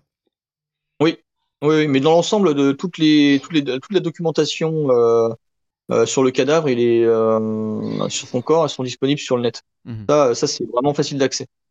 Euh, et ça, pour le coup, c'est très facile de, de, de, de, voir euh, sur le net que, euh, enfin, à quel point ça a été euh, un massacre. Quoi. Mmh. mais oui, oui, pour le reste, pour les, pour les, pour la, les, les, archives du FBI qui étaient déclassifiées, effectivement, on a eu accès. Run s'est inscrit à des, à des sites de lecture de journaux de mmh. l'époque. donc, il a eu aussi accès au nécro. Mmh. Et, il, euh, et en plus, il y a des systèmes de. Alors c'est bête, mais c'est ultra pratique. Et c'est peut-être euh, ce qui a fait défaut à certains enquêteurs. Euh, on a accès euh, ultra, ultra rapidement, avec grâce à l'internet et, à la classification des, des mots clés. on a accès ultra rapidement aux articles qui concernent l'affaire qui nous, nous intéresse. Donc tout ça, c'est hyper facile d'accès. On a vieilli artificiellement des personnages pour parce que on avait des photos d'eux quand ils étaient jeunes, quand ils avaient quand ils, venaient de faire l'armée et on se retrouvait avec eux mais 50 mmh. ans plus tard donc mmh. il fallait les vieillir artificiellement donc on a utilisé des des, des algorithmes des, des logiciels qui vieillissent qui vieillissent qui vieillissent bien qui sont pratiques et ensuite on a refait le portrait derrière pour pour proposer une, une, interprétation. Mhm. Mais euh, non, on a utilisé euh, tous les moyens qu'on avait euh, modernes qui nous permettaient de, de, de d'aller plus loin. Et effectivement, moi je vais encore faire du hors sujet, hein, du hors piste, mais effectivement, on a, on a découvert des, des, choses troublantes. Mhm. et là, le fait que je sois passionné de, de, médiéval, ben, ça, ça, nous a un petit peu aidé. C'est-à-dire que moi, j'ai l'habitude de voir des prénoms qui sont euh, Guillaume le Conquérant qui devient euh, William, qui devient Bill, selon selon d'autres. Euh, enfin plus tard, tu vois, Guillaume c'est un, un prénom qui est Willem, qui, qui, peut, qui se décline de manière très différente. Mhm. Et ben il y a un, personnage qui s'appelle le, le sergent Chuck, mhm. dont on ne sait pas trop qui c'est, mais on apprend plus tard que il y avait un certain Carl Passenger qui qui avait agressé Elisabeth et qui se retrouve dans le récit. Donc on, on se dit tiens Carl, eh ben en fait Carl c'est Charles et ça, ça se diminue en choc. Donc euh, on fait des petits liens comme ça mhm. grâce à, à, à ce côté euh, voilà euh, recherche historique européenne dont on a l'habitude parce que l'Europe vraiment tu, tu, te retrouves avec des noms qui ont des influences slaves et qui finissent qui finissent chez les anglo-saxons. Mhm. et là mhm. bah, on a une certaine Béatrice qui devient une certaine Betty. Et Betty non c'est aussi le diminutif d'Elisabeth. Donc alors que de Béatrice et Elisabeth c'est pas les mêmes racines mais absolument. Enfin, euh, il me semble. Pas de bêtises. Du coup, euh, bah, du coup, c'est hyper intéressant parce que ça ouvre des trucs. On croyait au début qu'il y avait euh, un, certain médecin qui avait trois filles et en fait, il n'y avait pas trois filles, il en avait deux. Il y en avait une qui avait, c'est juste une qui avait été enregistrée dans, alors qu'il l'enregistrait, hein, mhm. sur un, sur un, sur un manifeste de d'embarquement de, de bateau. Elle avait été enregistrée sous le nom de Betty. ce qui est étrange de d'enregistrer, tu t'enregistres pas ton nom, nom sous, ton euh, diminutif quoi. Mhm. Et ben là, ça, ça, change, ça, ça changeait pas mal euh, les, les, choses et on s'est dit bah si ça fait sens. Euh. Du, coup, on a un, on a un tueur. au terme de l'enquête de Run, mhm. il a il a repris la, la, la thèse d'un d'un journaliste, il l'a complété et nous on pense effectivement que c'est un tueur, mais comme officiellement il n'y a pas eu de, de, de on n'a pas trouvé le meurtrier. Euh, nous, on a gardé un, devoir de réserve mhm. euh, par rapport à ça. Et du coup, on, on l'a pas inclus dans le récit. On l'a mis dans les, dans les bonus, euh, enfin dans, dans l'enquête qui est annexe au, au récit. Mhm. Nous, le récit, on a voulu se concentrer vraiment sur euh, Elisabeth, sa vie et sa fin. Comment tout ce tout est documenté, c'est-à-dire que même les dialogues, euh, euh, c'est des interprétations de ce que les témoins ont, dit. Quoi. Et, sans voyeurisme, sans racolage. Voilà, vous tenez vraiment au dernier jour de la vie d'Elisabeth Short. Et c'est ça qui est aussi très très bien. Et avec donc des pastilles en milieu de, tes dessins, avec toute l'enquête, etc. et toutes les histoires qui tournent autour d'elle pour étayer hum. justement ces, ces passages-là importants pour vous. Ouais, c'est ça. Exactement. Euh, et, je pense que comme tu disais, sans voyeurisme, c'est assez important parce qu'on hum. a vraiment voulu rendre euh, quelque part rendre justice au personnage euh, d'Elizabeth Short. Hmm. Alors déjà en prenant son nom, parce que c'est pas le Dahlia Noir, c'est Elizabeth Short. Et, euh, et, en étant très précis sur sa vie, sur ce qu'elle a vécu, on comprend mieux. On se dit tiens, oui, un père qui euh, qui est ruiné pendant la crise de 29, ensuite qui réapparaît miraculeusement après avoir fait semblant d'être hmm de se suicider. Enfin, il y a tout un truc très social. Et qui, quelques jours, et quelques semaines ou quelques mois après, la rejette une deuxième fois. C'est-à-dire qu'elle repère une deuxième fois son père. C'est ce qu'on apprend aussi dans l'histoire. C'est passionnant. C'est vraiment, elle a vraiment une vie euh, très très difficile cette gamine. elle a une vie difficile. C'est un après-guerre. Les, les, hommes, ils rentrent du front, ils ont tous des PTSD euh, monstrueux, et elle, elle se passionne et elle, elle pense que le, mal, le modèle du masculin euh, idéal, c'est le, le, mec qui rentre du front. Mmh et, euh, et ça aussi, c'était intéressant. C'était, ça faisait partie du contexte, c'est-à-dire, euh, c'est une femme. Euh, on a imaginé vouloir devenir star parce qu'en fait, elle traînait dans le milieu du, du showbiz, effectivement. Mais en fait, c'était une façade. Elle, tout ce qu'elle voulait, c'était se marier. Mhm. On a compris, on a vu qu'elle, qu'elle, qu'elle cherchait désespérément un, un, un, bon parti qui serait autre chose que son père. Et euh, donc le contraire de son père qui était euh, dessinateur industriel, Mhm. elle voulait un guerrier et un guerrier qui euh, euh, qui entretiendrait sa vie parce que elle a un côté aussi euh, juvénile, un petit côté euh, qui, qui faisait qu'elle voulait pas travailler, qui faisait que euh, moi travailler mais contrainte et forcée quoi. Et, et du coup pour elle la, la, la, la solution la plus évidente c'était de trouver un mari et il y a aussi le côté hollywoodien, comme tu disais, il y a aussi le côté attractif de, de, de, de la Californie. Et ça, c'est un point sur lequel Run a été hyper précis, hyper carré. C'était euh, que la version couleur de, de, d'Alia Noir devrait être extrêmement lumineuse. Mhm. Euh, et ça, il a fallu que je fasse un gros, un gros travail. euh, et lui aussi, il m'a il m'a guidé. hein. Il a, il a fait des essais pour me dire tiens, c'est comme ça qu'il faut que tu fasses et tout. Euh, donc la version noir et blanc et la version couleur, c'est vraiment, euh, c'est réellement deux versions différentes. Mhm. Je pense que c'est- très intéressant de, de voir les deux. Alors je dis pas ça juste pour que vous achetiez les deux. hein. Euh, en plus, vous avez vu la version couleur, euh, mais euh, les- les- le ciel dans. Parce qu'en fait, tu, tu vois, dans les mangas, il y a un truc intéressant. Comme c'est du noir et blanc, les valeurs de, de couleur, tu, tu dois les représenter autrement. Mhm. Et ça, j'ai pris cette habitude de le faire quand je travaille ma, ma couleur. Par exemple, les, Japonais ils vont faire des, des soleils qui seront noirs. Pas pour dire le soleil noir qui vient détruire la Terre, hein, genre œil de Sauron, quoi. Non, non, euh, juste pour dire parce que c'est un soleil qui est euh, couchant, un soleil rouge. Et pour montrer qu'il est euh, extrêmement intense en termes de pigments et que c'est rouge, mais rougeoyant et fort, bah, ils te mettent un soleil noir. Et c'est pareil pour le sang, le sang devient noir. Euh, du coup, c'est moins violent visuellement Mhm. et on y reviendra tout à l'heure par rapport à ça.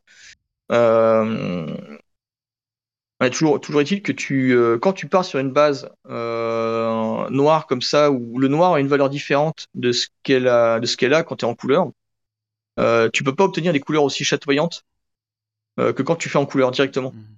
Donc il a fallu que je change de méthode, il a fallu que, que je bouge des trucs, il a fallu que je refasse des, des caches dans tous les sens pour mettre des pour remettre du ciel et réinjecter de la, de la, la clarté dans ce ciel que j'avais plombé à mort avec le noir et blanc. Mhm. Et, non, c'était super intéressant. On a fait un, on a fait un travail de de, de, de, mise en couleur qui euh, qui était euh, euh, voilà, on, on a été on a été on a eu un gros coup de main de d'Adrien hein, Adrien Yanou qui a qui a fait qui, qui a posé les couleurs à l'avance euh, pour pour me faciliter le boulot. Et ensuite voilà moi derrière j'ai tout re- retravaillé pour pour que la photo soit impeccable et tout.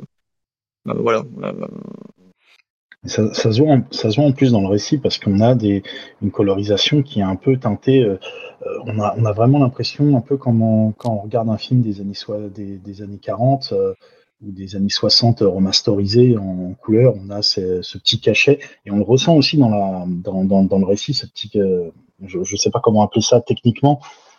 Bah, c'est intéressant ce que tu dis parce que en fait j'ai pas pas eu j'ai pas fini la couleur moi-même. Euh, j'ai pris la couleur, je l'ai poussé jusque jusque je pouvais euh, je pouvais et c'est Run qui a terminé le euh, la mise en couleur et je pense que c'est ce- c'est ce que tu dis là par rapport à ce cachet là. On a ce petit grain. euh, Ouais. En fait, il y a vraiment un quatre mains euh, qui s'est fait. Hein. Je, euh, la, la couverture, euh, euh, j'ai fait plein de tentatives. Euh, en après ça, on s'est fait des réunions avec Run. Et euh, pour la, cou- la couverture finale, euh, que tout le monde nous dit, ouais, elle est extraordinaire. elle est magnifique, elle est magnifique. Ouais, mais les gens se rendent pas compte. En fait, c'est euh, un quatre mains. Euh, euh, on regarde avec Run, on regarde les photos et tout. On se dit, ah tiens, cette actrice-là, le grain de la, la peau et tout. Euh, tu peux, tu crois que tu peux faire Elisabeth dans, il me dit, tu crois que tu peux faire Elisabeth dans ce, dans ce point de vue-là? Ouais, je te dis, ok, je vais faire, un- je vais faire une tentative avec une contre-plongée, avec le, le, le regard un peu de haut, comme si euh, c'était une star. Je pense que c'est pour ça que tu t'es fait avoir, que t'as dit, ouais, vous voulez devenir star, mais euh, actrice, elle était actrice. C'est qu'en fait, on est vraiment parti sur qu'est-ce qu'elle voulait devenir, qu'est-ce qu'elle voulait envoyer comme image. Et en fait, les gens disaient d'elle, ah, on dirait une actrice hollywoodienne. Mhm. Et euh, elle n'était pas actrice, mais elle voulait donner l'impression qu'elle était actrice. Ouais, moi, il y avait aussi quand même. Il y avait quand même aussi le côté dans le récit que parce que je ne connaissais pas l'histoire d'Elizabeth Short avant d'avoir lu euh, Short Story Mm. du coup, mais quand même vous racontez que elle a gagné un prix euh, de beauté à une époque, qu'elle a été toujours même jeune et dans son village, dans sa petite ville, sera considérée comme la plus belle fille du coin, etc. Donc le côté actrice starlette, je pensais que ça l'attirait quand même beaucoup.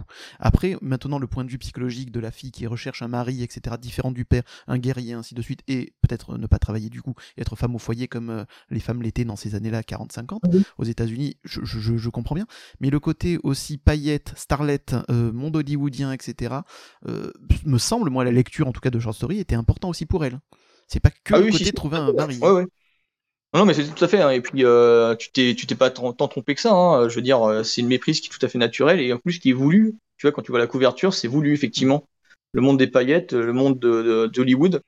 Euh, nous, on s'est vraiment inspiré de, de euh, vois, des photos de stars de l'époque, euh, le, le côté un peu flouté, le côté euh, on essaie de gommer le, le grain de la peau. Tu vois, aujourd'hui, ça se retrouve beaucoup euh, dans les dramas coréens. Le grain de la peau, il est complètement gommé par des couches incroyables de, de, de, de fond de teint, quoi. Mhm. Et ben voilà, on voulait donner ce côté, on, voulait, on voulait faire comprendre aussi que cette jeune jeune femme était attirée par par ces paillettes d'Hollywood. Mhm. Donc c'est pour ça que le- l'Hollywood, le Hollywood Boulevard, le Sunset Boulevard, tout ça, la représentation de, de, de la Californie de cette époque, ça faisait aussi partie de, du cahier des charges du, du, du récit. C'est une période d'Hollywood qui t'a passionné déjà avant? Euh, honnêtement, non. D'accord. euh, que je découvrais. Euh, tu vois, par exemple, euh, je fétichise pas forcément les, les, les bagnoles des années 50, Mhm. mais euh, en les dessinant, je me suis retrouvé à, à aimer ça, tu vois. Mhm. C'est assez étrange. Et du coup, tu, tu te retrouves à, tu te dis, tiens, ça c'est plutôt une bagnole euh, des années 40, euh, mais il faut en mettre aussi. Mhm. Donc là, tu, euh, et tu vois l'évolution du design des voitures. Et bon, ça c'est une anecdote qu'on aime bien raconter avec Run parce que c'est marrant. Au début, mets des rétroviseurs hein, extérieurs, comme, ça me paraît normal. Et en Mhm. plus, euh, les, les voitures d'aujourd'hui, des années 50, que les, les, les collectionneurs ont, ils ont ajouté des, des rétroviseurs, parce qu'ils sont obligés de le faire. Ah oui. Mhm. Et je me suis dit, attends, attends, attends, attends. C'est comme l'histoire, la médiévale. Euh, Les trucs, ils apparaissent au, petit, au fur et à mesure. Le rétroviseur, c'est quand qu'il est devenu obligatoire Mhm. Du coup, je vois les pubs des voitures des- de l'époque, des années 40, 45, et je vois pas de rétroviseur. Je me dis, ah, ça, il y a, comment ça, il y a un truc. Euh, je dis à Ron, écoute, Ron, les, les rétroviseurs, ils apparaissent quand? Il me dit, ah, écoute, je sais pas, mais on va voir ça, on va voir ça. Donc, sur une vidéo, il y a des mecs à l'époque qui, qui filmaient les rues euh, en 45, 46, Mhm. qui filmaient les rues euh, en noir et blanc. Et donc, on, pendant 20 minutes, on a regardé des gens qui, qui roulaient. Et, euh, et c'est marrant parce que quand il n'y a pas de rétroviseur à gauche, ils mettent la main en dehors de la voiture. Carrément, quoi. Euh, à l'ancienne, quoi. Et, et effectivement, les rétroviseurs, c'est un truc que un coup sur deux, il y en a, quoi. D'accord. Euh, à l'extérieur. Et ils sont devenus obligatoires qu'en 49. Donc, ça, ça a confirmé le fait qu'il fallait que je gomme les rétroviseurs. Donc vous avez poussé le réalisme jusque-là. Et justement, toi qui es habitué à la fantaisie, à créer des mondes imaginaires, ainsi de suite, là, dans, Short Story, tu t'es euh, t'es sorti un peu de tes habitudes. Est-ce que ça a été une contrainte pour toi d'être de plus en plus réaliste du coup dans tes dessins? Ou est-ce que c'est un truc qui te plaisait déjà à la base? Non, ça plaisait déjà à la base d'être euh, d'être réaliste en fait. Euh, tu sais, on parlait tout à l'heure de Macross, tout ça, des, des trucs de, de, de méca. En fait, quand j'étais petit, j'adorais euh, j'adorais ça. Je dessinais des, armures de chevalier et, et j'adorais les dessiner de la manière la plus précise possible et, en, et de préférence en faisant appel à mémoire, ma, ma mémoire euh, visuelle, sans euh, parce que j'étais persuadé que tous les dessinateurs faisaient ça, qu'ils utilisaient leur mémoire visuelle et qu'ils n'avaient pas de- d'exemple sous les yeux. Quoi. Euh, et du coup, j'ai gardé le, le, le plaisir de, de retranscrire euh, un, un, un visuel, un logo, euh, euh, une, une armure, euh, et, et donc du coup une voiture ou bien même un bâtiment, hein, de, le, de le faire de manière la plus la plus fidèle possible à ce que le bâtiment est et l'impression que j'en ai aussi, parce que j'essaie de de, de, de rendre cette, cette impression et de, de, de, rendre le truc un peu tactile, tu vois, un peu, un peu réel. Donc non, c'est puis comme je te dis, maintenant je fais partie, je fais, je fais du, je fais du médiéval euh, associatif, donc euh, là aussi il faut être rigoureux, euh, il faut, faut, tu prends des, euh, tu prends des sources, tu regardes d'où- viennent la source, d'où viennent les sources, tu, tu, tu cibles tout, tu, tu fais un mélange aussi, Mhm. parce que voilà, tu sais que, enfin, moi maintenant, dans- j'ai compris un truc en médiéval, c'est que ça sert à rien de prendre une tombe et de copier la tombe. C'est pas, c'est pas, et tu peux faire ça, c'est pas forcément mal, hein, mais euh, et en fait, il faut faire un mélange, il faut se dire, il faut, faut comprendre comment les gens vivaient. Mhm. Et euh, euh, tu vois, les mecs, ce qu'ils font à Guédelon, là, de, de reconstruire un château, ben c'est ça, quoi, c'est la, la, la, démarche. impressionnant. Ouais, et du coup, euh, bah, du coup, c'est stimulant, en fait, c'est hyper stimulant. C'est, quand c'est stimulant, c'est pas chiant. Mhm. C'est pas une, une- c'est pas une tannée, c'est pas une corvée. Euh, tu vois, tu vois le bâtiment, euh, le Greyhound euh, de, de, de, Californie, enfin de, de, Los Angeles. moi, j'ai trouvé ça passionnant de trouver une photo de la bonne époque, de virer les éléments qui n'avaient pas fait partie de, qui avaient été ajoutés après parce que la façade avait été refaite. Mmh. après 47, ils l'ont fait en, je sais plus, en 52. Alors que les photos étaient bien meilleures en 52, mais du coup, tu, tu mélanges, tu fais, ah, ok, d'accord, j'ai là, j'ai un, j'ai un point de vue qui est intéressant, mais ce feu rouge a disparu, donc je vais le, je vais le remettre. Enfin, tu, tu... c'est un travail d'enquête, c'est super marrant en fait. C'est, euh... Euh... et comme tu veux stimuler aussi le lecteur, tu veux lui dire ok attention, moi je te raconte une histoire, mais c'est euh... essaie de trouver aussi toi le, le, le, mm.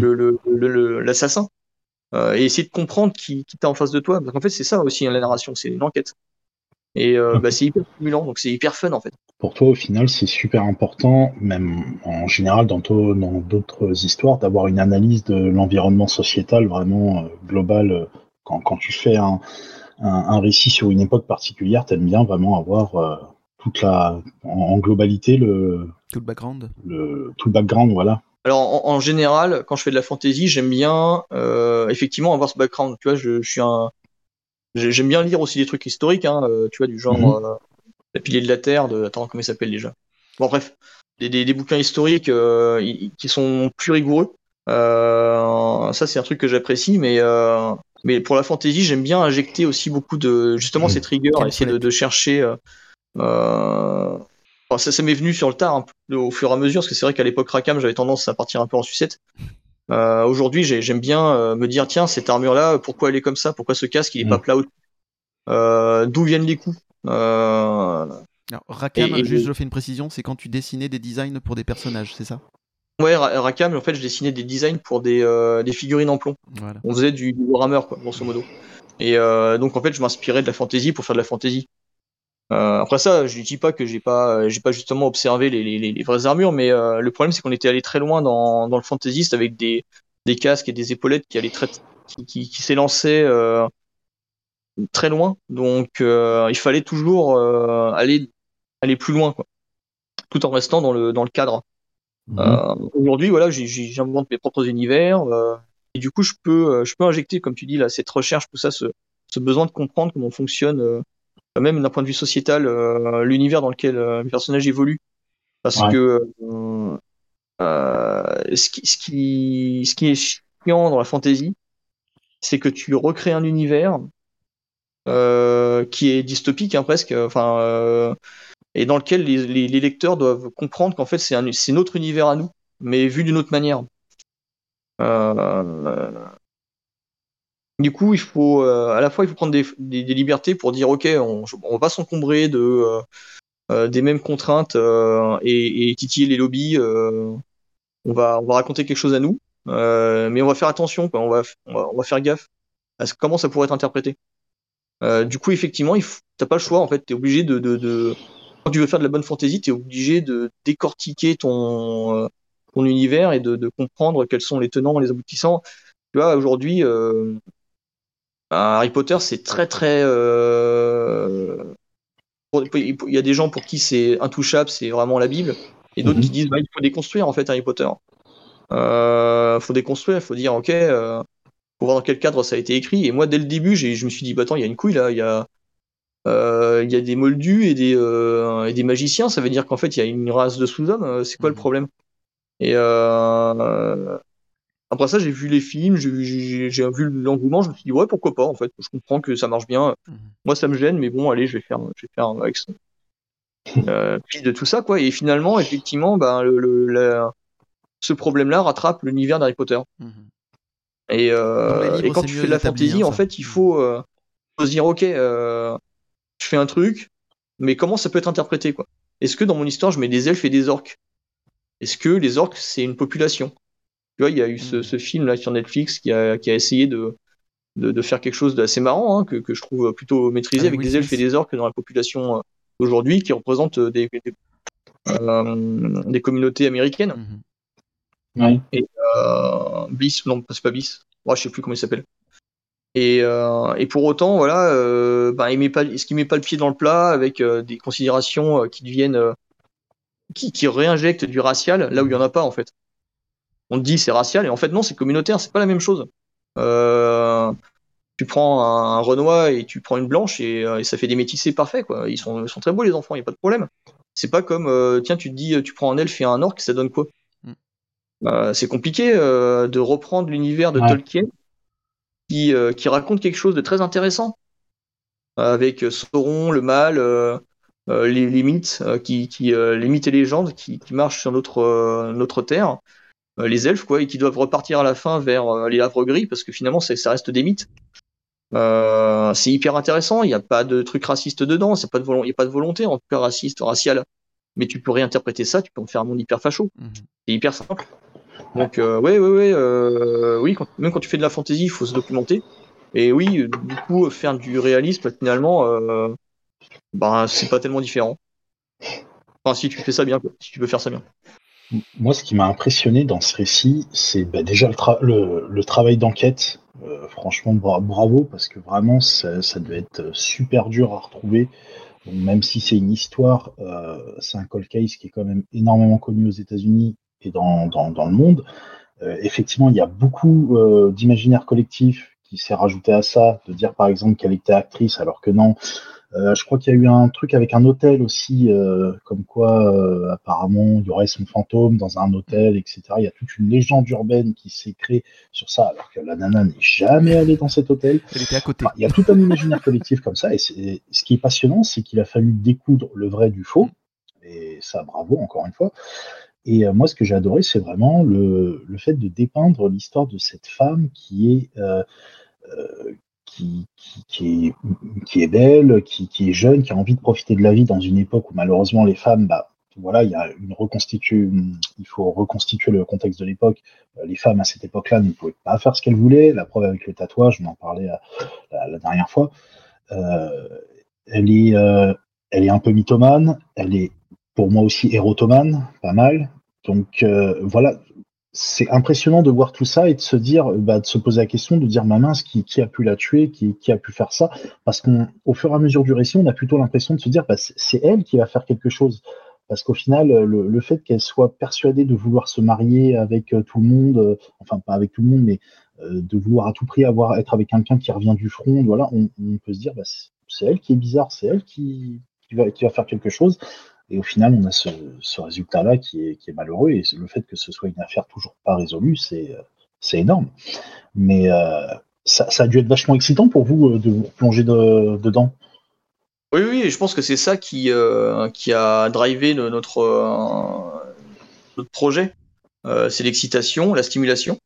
Mmh. de savoir qu'il n'y avait pas encore de, de, meurtrier. Et à chaque fois, on se disait, tiens, et si c'était lui? Mmh. Tu vois, par exemple, ce fameux Karl, moi, j'ai longtemps persuadé que c'était Karl. Mhm. Parce que, ah, c'est, euh, il a agressé euh, sexuellement euh, quand ils étaient, quand ils étaient au, comme cook. bah, c'est... Ouais, la, la portée devant la, ouais, la portée devant le tribunal. Elle l'a dénoncé au tribunal, militaire. aussi, oui, en cour martiale. Tout à fait. Ouais. ouais, il a été porté devant et, et tu te dis bah tiens l'armée au fait comment ils réagissent par rapport à, leur gars qui rentre avec des PTSD est-ce qu'ils prennent ça à bras le corps ou euh, est-ce qu'ils euh, et en fait ils étaient tout juste en train de comprendre ce que c'était qu'un PTSD en fait. Mm. À partir de là, euh, t'as un corps de l'armée qui sait pas trop comment gérer ses, vétérans. Euh, d'ailleurs, c'est critiqué dans, dans Rambo. Hein. Mm. Rambo, il rentre du Vietnam. C'est ça. et c'est hyper intéressant Rambo par rapport à ça. C'est un super, un super bon film. C'est un film qui mérite pas ses suites, qui mérite, qui est bien meilleur que ses suites quoi. C'est un film qui se veut un peu plus psychologique que euh, ça tire dans tous les sens, hein, le, le, sujet de base est, super intéressant. Oui, bah, les, suites le parodie presque. Euh, c'est ça. Je, je, suis pas un gros aficionados des, des suites, mais le, premier il est vraiment hyper touchant. Bah, là, là, tu te rends compte que la majorité des grandes sagas comme ça, euh, Rocky, euh, Rambo, le premier part d'un sujet très intéressant. Et les autres après derrière, même si certains des, certaines des suites sont très intéressantes, malheureusement effectivement ça part un peu en cacahuète. La profondeur est dans le premier, oui. Mmh. Ouais, ouais, euh, ouais, on parle aussi de Conan, enfin des, des trucs mmh. euh, Predator. ouais, tu disais un truc intéressant euh, et je t'ai pas, j'ai pas coupé. Euh, tu disais euh, que dans l'imaginaire collectif, c'était un personnage qui, qui, avait beaucoup grandi, le Dahlia mmh. Noir. Et effectivement, bah, là, là, on va l'évoquer vite fait, mais c'est effectivement c'est un personnage les, gens pour, le, pour Halloween se déguisent en Dahlia Noir. Mmh. Oui. Il y a des filles qui se déguisent en Dahlia Noir aux États-Unis pour Halloween. En fait, elle fait vraiment partie de la, culture. La représentation de la femme des années 40-50 aux États-Unis, la majorité des gens, lorsqu'ils vont effectivement vouloir représenter ça, que ce soit en cosplay, en déguisement, vont, euh, comme tu dis, oui, se déguiser en, comme, elle, quoi, quasiment, parce que c'est dans l'imaginaire collectif, c'est rentré comme ça. Ouais, c'est ça, et parce que c'est l'un des premiers meurtres euh, extrêmement impressionnants d'après-guerre. Mmh. Euh, on, l'oublie souvent, mais l'Amérique, à l'époque, l'Amérique découvre sa sauvagerie intérieure dans ces années-là. Il y, a la série que, je trouve chouette, la Mindhunter, Mm. Euh, là, tu vois que les, les, mecs en psychologie, au début, ils sont, ils en ont rien à foutre. Quoi. C'est, mm. euh, ok, le mec, c'est un taré, alors il faut juste le buter. C'est plus mm. intéressant. Plus... Euh, bah, en fait, oui, le monstre, il est où? Euh, Est-ce que c'est la société qui crée le monstre?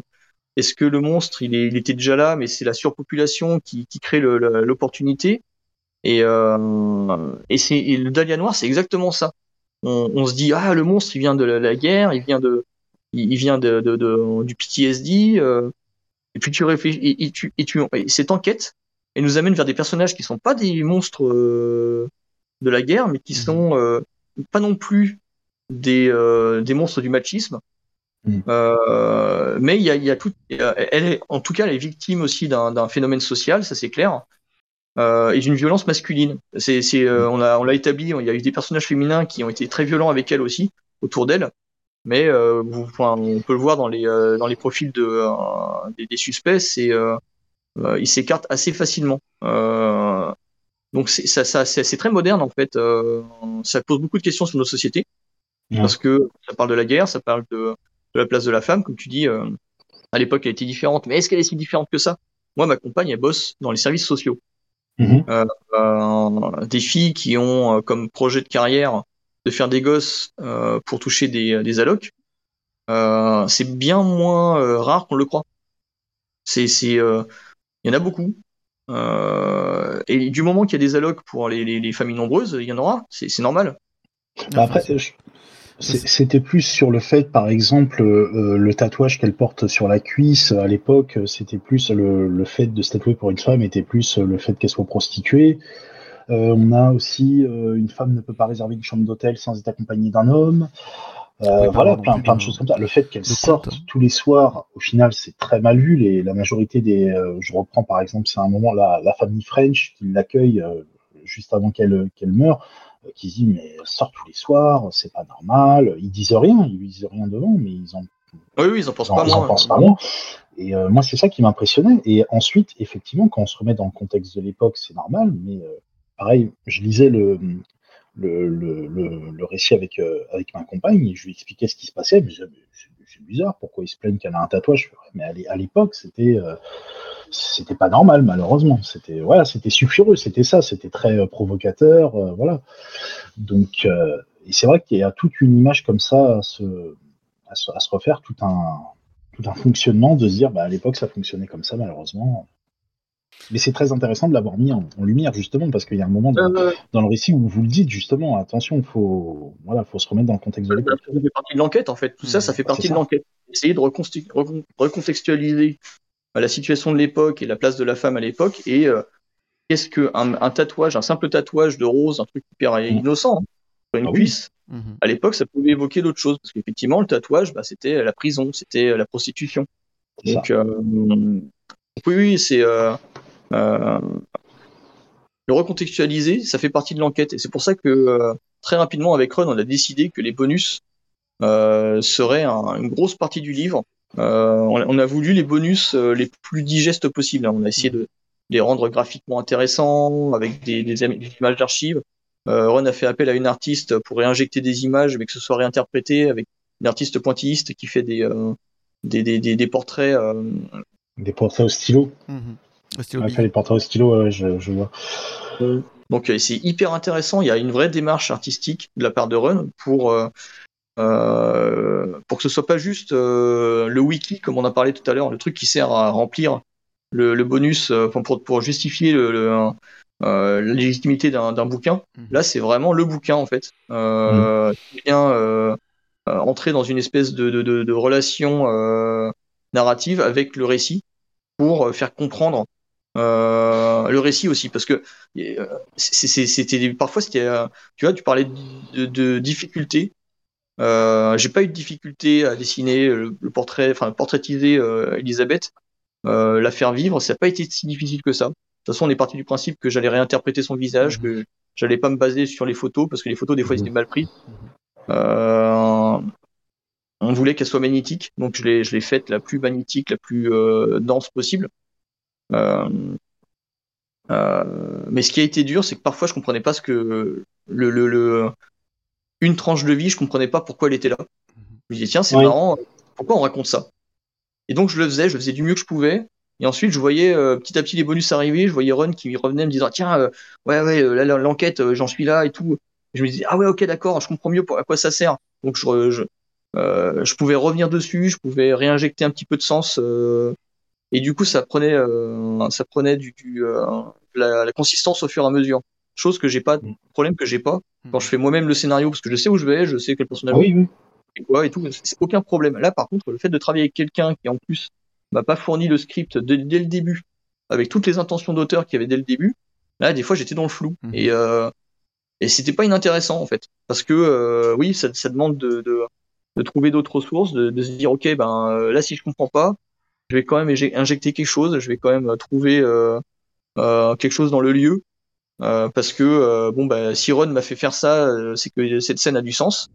Et, ça, ça a été dur effectivement. Mhm. Mais c'était comme difficulté. C'était ta principale difficulté pendant le tome? C'était peut-être la plus grosse difficulté, ouais. En dehors de, de, de, du ciel, euh, qui était vraiment difficile à retranscrire parce qu'en fait c'était un ciel, à la fois un ciel merveilleux de Californie avec un soleil très très fort et qui tape dur, euh, et à la fois, c'était aussi un ciel. Euh, à l'époque, il y avait un fog en fait sur euh, Los Angeles. Mhm. Ouais. on voit bien en noir et blanc et c'est difficile à retranscrire en mhm. couleur. Et du coup, la version couleur, ça a été dur à, ça a été un peu dur. Je me suis, des fois, je me suis dit, ah, pas sûr de comprendre ce qu'on attend de moi. Mhm. Et et au fur et à mesure qu'on a avancé avec les derniers, les derniers réglages, on a pu trouver vraiment des, des, des trucs super. Combien de temps vous avez mis pour réaliser ce tome? Alors, en tout et pour tout, on a. alors, comprise, tu hein. parlais du Covid. euh, euh, et ben, on l'a commencé en plein Covid. D'accord. Ça fait plus de euh, euh, Voilà, juste après ma séparation avec mon ex-femme, voilà, on se dit, bah tiens, la vie change, qu'est-ce qu'on fait Et du coup, en plein Covid, voilà, on, on, décide de travailler dessus. Mais d'ailleurs, la, preuve, c'est qu'on a des, euh, on a des vidéos qui datent de l'époque qui avaient été faites euh, sur Twitch. Mhm. Euh, et c'est à cette époque-là que j'avais commencé à faire les premières représentations de pin-up de Elisabeth. Et d'ailleurs, on n'en a pas fait d'autres depuis. Mhm. Parce que au fur et à mesure qu'on est au fait du personnage, on s'est, on s'est rendu compte que le personnage de pin-up était pas tout à fait adapté à, à, à ce qu'elle voulait. Donc on est resté sur quelque chose de, de, d'assez sage de euh, on n'est pas allé jusqu'à le côté très très coquin des pin-up d'Elfgren. Mhm. Tu vois le côté vraiment euh, petite coquine euh, qui fait pas exprès d'être coquine quoi. Ça c'est vraiment le, la pin-up euh, d'Elfgren, euh, Jill Elfgren de l'époque. Mhm. on n'est pas allé jusque là. On a nous on a voulu rester bah, sur ce, ce, ce, côté un petit peu girl next door, mhm. mais un petit peu star, un petit peu un petit peu personnage, euh, elle, elle, se voulait, elle voulait montrer un personnage euh, digne. Et je crois que c'est ça qui était important, euh, cette dignité qu'elle qu'elle essayait de, de, de, de montrer, même si elle se comportait effectivement, comme, comme, tu disais tout à l'heure, comme vous disiez, de manière scandaleuse pour l'époque. Mais il y avait ce côté où elle, elle, essayait de, de mmh. elle voulait un, un, mari qui soit qui soit digne, qui soit à la hauteur de ce qu'elle espérait. Et du coup, elle s'était créé un personnage à, en adéquation avec ça. Mhm. Euh, quand un comédien interprète un personnage pour un film ou une pièce de théâtre, il vit littéralement avec ce personnage durant plusieurs mois, voire même plusieurs années. Euh, tout au long de ce projet, t'es-tu senti proche d'Elizabeth Short, du coup? Et est-ce que ça n'a pas été de plus en plus dur d'écrire son histoire au fur et à mesure que l'histoire avançait, du coup, sachant sa fin tragique? Euh, je, je, vais rebondir sur, la, sur, sur, euh, sur ta question de la fin. Euh, en fait, on savait dès le début, effectivement, cette fin tragique. je m'étais pas caché les, photos. Mhm. c'est assez bizarre. C'est un personnage historique de toute façon. je dirais même que tu, tu traites Elizabeth Short comme tu traiterais, par exemple, euh, est-ce que ça m'est arrivé de, de, traiter de personnages historiques, d'un point de vue narratif euh, Je sais pas, mais en tout cas, dans tous les cas, elle était déjà morte. Mhm. Euh, oui, je savais qu'elle avait été fauchée dans la, fleur de l'âge. mais tu vois, par exemple, allez, mettons Bruce Lee. Tu vois, Bruce Lee, il est mort trop tôt. Tu dis, ah, c'est trop, c'est con. J'aurais bien aimé savoir ce qu'il aurait pu faire après. Brassens, j'aurais aimé rencontrer Brassens pour, pour parler avec lui, discuter de telle chanson, pour savoir euh, qu'est-ce qu'il voulait raconter euh, euh, Simone Veil, tu vois, tu te dis ah c'est un personnage incroyable. tu te dis voilà, ben finalement elle, elle est morte très très jeune, Elisabeth Short, et le mieux qu'on puisse lui rendre comme service, c'est de montrer qu'elle été vivante. Mhm. Et et c'est pas difficile, c'est pas douloureux de montrer quelqu'un de vivant. Mhm. tu penses pas, tu te dis pas, bah oui, il va mourir, bah oui, mais c'est normal, on va tous mourir. Euh... mais je pensais plus moi, au fait que tu as appris des choses sur elle. C'est-à-dire que tout au long de cette enquête, etc., vous avez appris que c'était une femme fragile, libre aussi, mais, mais quand même très fragile, avec une vie, un passif quand même très très dur. Donc au fur et à mm. mesure, euh, est-ce que tu t'es attaché à elle? Et du coup, même si tu savais qu'elle allait mourir, évidemment, il y a un spoil à la fin, tu le sais qu'elle meurt, c'est certain. Mais est-ce que le fait d'en apprendre tellement sur elle et sur sa vie difficile, ça t'a pas rendu le travail plus difficile sur euh, la fin de l'histoire du coup? Alors euh, difficile, non. En fait, euh, je vais te dire, ça, ça, ça, ça, vous faire marrer. Je vais te dire ce qui, ce qui nous a terrorisé, René et moi. Euh, au fur et à mesure qu'on enquêtait sur elle, on avait très peur euh, que ce soit une cervelée euh, mm. bête et méchante. On avait, on avait vraiment peur de se rendre compte que euh, qu'elle était juste conne et qu'elle était morte connement. Et en mm. fait, je pense qu'on s'est quand même attaché à, à vouloir vouloir raconter qui elle était et de la manière la plus euh, la plus impartiale possible, mhm. mais aussi voilà avec effectivement l'attachement que tu dis. Euh, mais cet attachement, voilà, il, on connaît la fin, on, mhm. sait qu'il faut pas trop s'attacher au personnage euh, parce qu'il va mourir, mais en même temps, on se dit ben voilà, euh, euh, on a l'occasion de lui la faire vivre, ben il faut y aller avec le plaisir qu'on mhm on connaît, parce que moi j'ai ce plaisir de faire vivre les personnages féminins, c'est un truc qui me, qui me guide mm. depuis, euh, depuis le début, ça on le voit dans Fake Squill. C'est, mm. euh, euh, Du coup, je pense que ça fait aussi partie de, des, éléments qui font qu'on a fait ça avec, ensemble avec Run. Mm. que, que moi, ce qui m'intéresse, c'est la vie. Et oui, je vais dire un truc, oui, la, la, dernière image, la toute dernière, c'était dur. C'était Là, tu décris un cadavre, tu décris euh, le corps d'Elisabeth. Euh, et, euh, et, en plus, en gros plan, tu vois, ce, gros plan où le, reste est un peu flou, mais on voit très bien toutes les blessures qu'elle a. Mhm. Et j'ai regardé toutes, j'ai dû regarder toutes les photos, les, qui, parce qu'en fait la photo de, sur laquelle on s'est basé était un peu plus floue. Euh, et parfois c'était juste des taches noires qui ressemblaient. on, s'est même posé des questions pour savoir si c'était pas une feuille morte, mhm. certains trucs. Et, euh, et, je vois les autres photos, je dis non, c'est pas une feuille morte, c'est euh, euh là, c'est, euh, elle a été découpée euh, au bord du sein, clairement. donc j'ai coché les, les, blessures et j'ai regardé d'autres photos pour savoir comment c'était fait. Et c'est là que j'ai découvert, effectivement, à la toute fin, hein, c'est là que j'ai découvert que le mec qui avait fait ça, c'était pas un boucher, mmh. c'était un chirurgien. Mmh. Parce que, alors, c'est, la comparaison va être affreuse, hein, mais moi je, je, cuisine de temps en temps et, et je coupe du poulet et je, lève une volaille. Euh, quand tu lèves une volaille, tu te rends compte à quel, point la peau, mhm. les muscles, euh, les tendons, le, cartilage, tout ça, c'est dur. Euh, c'est solide, surtout quand tu mhm. prends une volaille qui a un couru un peu.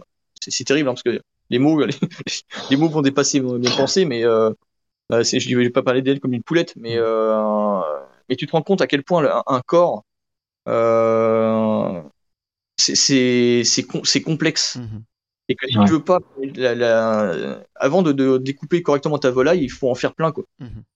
Et tu t'improvises pas des coupeurs de volaille. Tu euh, as, coupé cinq volailles et ensuite tu commences à te dire ah ça y est, je commence à pouvoir faire une volaille sans la charcuter, quoi. Mhm. Et là, tu vois, le corps d'Elizabeth Short, tu représentes la, manière dont la, peau a été enlevée, euh, dont il s'est arrêté pile poil euh, avant de, toucher le, le sac, le, la, poche de graisse qui a sous le sein. Euh, la manière dont il a découpé le, le sourire de Glasgow aussi, la, la, la propreté de la, découpe. Euh, bon, il y a d'autres, blessures qui sont d'ordre du choc, du, de l'ordre de la, parce qu'on pense qu'elle a été d'abord euh, tuée en étant frappée Mhm. et qu'ensuite elle a été découpée. Mhm. Mais les découpes sont ultra propres. Mhm. Et ça, je l'ai vu en, en, en faisant quasiment l'autopsie de, de son corps, en la redessinant. Parce que je voulais représenter le truc le plus propre possible, par le plus propre, le plus euh, réel possible, parce que euh, c'est une enquête encore une fois, et le lecteur, il doit pouvoir se dire, ok, je, je participe à l'enquête, je vois le, co- le corps tel qu'il était euh, dans les herbes, représenté, retrouvé. Euh, et Ron a fait des recherches et il a trouvé qu'effectivement, pour découper quelqu'un en deux aussi proprement, euh, au niveau du, la- des vertèbres, euh, bah, il faut être un chirurgien, il n'y a pas le choix, quoi, parce que ça, effectivement, quand tu, quand tu vois comme, à quel point c'est compliqué de trouver les bonnes vertèbres et de les séparer, enfin, laisse tomber. Mhm. Et c'est vraiment Ouais. hyper complexe. Un corps, euh, un corps animal ou humain, euh, c'est des années de, de pratique pour pouvoir découper quelqu'un aussi proprement. Donc effectivement, euh, tout à coup, ben, le champ des, des, des, des, euh, le champ des, des, euh, des suspects s'est réduit énormément. C'est beaucoup réduit autour des, euh, des gens qui pratiquaient la médecine et chirurgicale. quoi. Absolument. Est-ce qu'il y aurait d'autres sujets euh, de faits divers euh, qui t'intéresseraient d'approfondir et de ressortir en comics? Alors, euh, bah écoute, c'était une question qui me paraissait difficile à l'origine, et puis finalement, euh, il m'est venu un truc euh, assez intéressant qui, qui, ferait bien la liaison entre justement le médiéval et euh, ce que j'ai dit, c'est, c'est l'affaire de Gilles de Rais. Mhm. Ah, Barbe Bleue.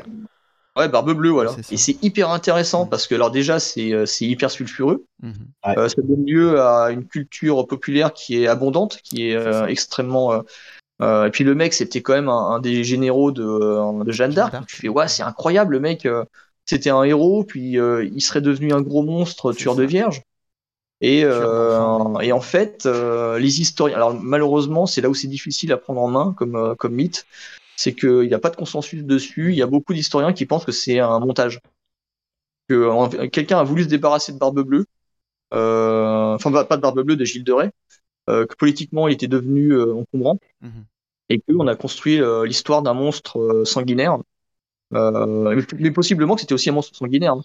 Mais il y a une histoire un peu parallèle comme ça euh, de, de faits divers euh, hyper euh, hyper médiatique euh, pour l'époque. C'est l'histoire de de, de Bathory, la comtesse Bathory, Mhm. qui se soi-disant se baignait dans le sang des vierges le sang, oui. Mhm. et qui a donné le mythe des, des vampires. Tout à fait. ni plus ni moins. Donc effectivement, des, des, des faits divers qui donnent lieu à une, à une culture et à un mythe sur lequel on peut, on peut vraiment euh, euh, parler et, euh, et s'étendre, c'est ouais, c'est des, des faits divers qui m'intéresseraient bien, parce qu'en plus, Mhm. voilà, ça, ça, ça lirait le l'utile à l'agréable avec la reconstitution médiévale. passion pour l'histoire, tout à fait. Mm, mm. Donc c'est un projet qui serait peut-être un jour à réaliser du coup. Ouais, peut-être, ouais. Ou même, ça se trouve, euh, ce ferait l'objet d'un low reader, hein, parce que le reader, on n'a toujours pas. Parfois, ça nous prend de, faire des low readers qui se passent dans le, dans le médiéval. On n'est pas coincé dans la, dans la pop culture années 90. euh, euh, voilà, on peut. ouais, c'est un truc qui est envisageable, quoi. Eh ben, on l'espère en tout cas. Péli, est-ce que tu as d'autres Ouais. questions à poser? N- Non, bah, euh, si. euh, alors, euh, bah, toujours euh, par, par rapport à la première question que tu avais posée, euh, donc euh, savoir s'il y a d'autres faits divers comme ça. Est-ce que euh, dans la culture française, les faits divers français ou même américains, il y en a d'autres qui, mis à part celui de Barbe Bleue, euh, qui t'intéresseraient? Par exemple, on sait qu'il y a l'affaire Xavier Dupont de Gonesse, le petit Grégory, des choses comme Mm. ça, des choses qui sont arrivées en France qui, qui pourraient faire l'objet aussi, où on n'a toujours pas retrouvé le meurtrier. Est-ce que ça, ça t'intéresserait de travailler sur des projets comme ça? L'affaire du petit Gregory, je pense que ce serait très difficile à raconter parce qu'il y a beaucoup d'intervenants. Ouais. qui changent au fur et à mesure. Euh, faudrait trouver le, le un- tu vois par exemple ce qui été difficile, euh, un- je pense euh, quand tu quand tu racontes une histoire de de, de faits divers, c'est le, le point de vue, point de vue d'un enquêteur, d'un procureur, d'un de la victime. sur le Dahlia Noir, les gens ont souvent pris le point de vue des enquêteurs. Parce que finalement, euh, elle, euh, elle-même les intéressait peu. Bah, le petit c'est un petit garçon. hein, puis, euh, oui, Elizabeth Short elle intéressait finalement assez peu les, les, euh, euh, les gens. Ce qui les intéressait, c'était le, le, le fait que ce soit une jeune fille euh, morte trop jeune, très belle qui euh, un peu sulfureuse. Enfin, ça, c'était ça qui était fascinant. Mais, aussi le côté mais en vrai, euh, son passé, c'était peut-être pas. Oui. C'était aussi tout le côté de, de l'affaire qui entourait l'affaire d'Elizabeth Short, c'est-à-dire l'époque hollywoodienne, c'est-à-dire les parties fines, les gens connus, les acteurs, les euh, voilà, il y avait le, côté aussi politique du coin, etc. Il y avait tout ça. Il y avait le côté et puis qui a été étiré hein, un maximum par les journaux pour vendre hein, aussi. Mais voilà, tu avais aussi ce côté-là. Oui, oui, en plus, euh, sans parler du fait que des, des tueurs d'Elizabeth Short, finalement, ils en ont, ils ont ramassé à la pelletée, quoi. Mm. Des gens, il y a même eu des copycats, euh, on pense, des, des, des, gens qui ont tué d'autres personnes en, en, essayant de faire passer ça pour le, pour le Dahlia Noir. Mm. Euh, donc, euh, ouais, l'affaire du petit Grégory, je, alors déjà, je la connais très très mal, mm. mais, mais j'aurais bien du mal à dire quel point de vue j'aimerais adopter. Euh, parce qu'en fait, il faut aussi trouver euh, qu'est-ce que ça raconte à la fin. Euh, tu vois, si, si je, te, je, te, raconte l'histoire de Gilles de Rais, moi j'aimerais bien raconter l'histoire d'un mec qui tombe dans un piège médiatique et qui se fait coincer, qui devient un monstre pour tout le monde. Mhm. Et ça, ça a du sens. Bah, en, en, en soi, ben, bon, même si ça n'a jamais été prouvé, euh, l'affaire, euh, l'assassinat de Kennedy, mhm. avec Lee Harvey Oswald, qui a été euh, enfin, d'après ce que raconte, voilà, qui a été, qui a servi de bouc émissaire, euh, voilà, il y a beaucoup de choses qui ont été faites sur ça. Voilà, voilà. Et donc ça, c'est des, euh, bah, il y a des points de vue, voilà. Et là, notre point de vue euh, sur sur Elizabeth Short, c'était effectivement de de, de, de montrer une femme qui disparaît et qui devient un mythe. Donc ça, c'était le, le point de vue. Le, D'accord. Donc c'est pour ça que effectivement. Les, les, les, grands faits divers français, ben, le plus important, c'est trouver le point de vue, trouver aussi l'accroche une accroche euh, scénographique. Mhm. Euh, comme tu disais, euh, voilà, Hollywood de l'époque, c'est c'est imposant, c'est un gros truc. Quoi. donc, qu'est-ce qu'on qu'est-ce qu'on recherche et qu'est-ce qui nous qu'est-ce qui nous motive quoi?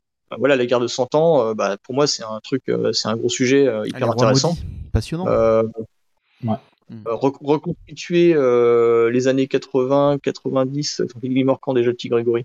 Dans ces eaux-là, quoi. Dans les années 80. Euh, années 80, ouais, 80. Dans les années 80, ouais. Mm. C'est plus difficile, tu vois, c'est moins, moins évident pour un, euh, c'est ça, ça, pour un Français comme moi, c'est, tu vois, je, euh, je pense que je raconterais plus volontiers l'histoire de, de gamins de cette époque-là, mm-hmm. qui découvrent l'histoire du petit Grégory.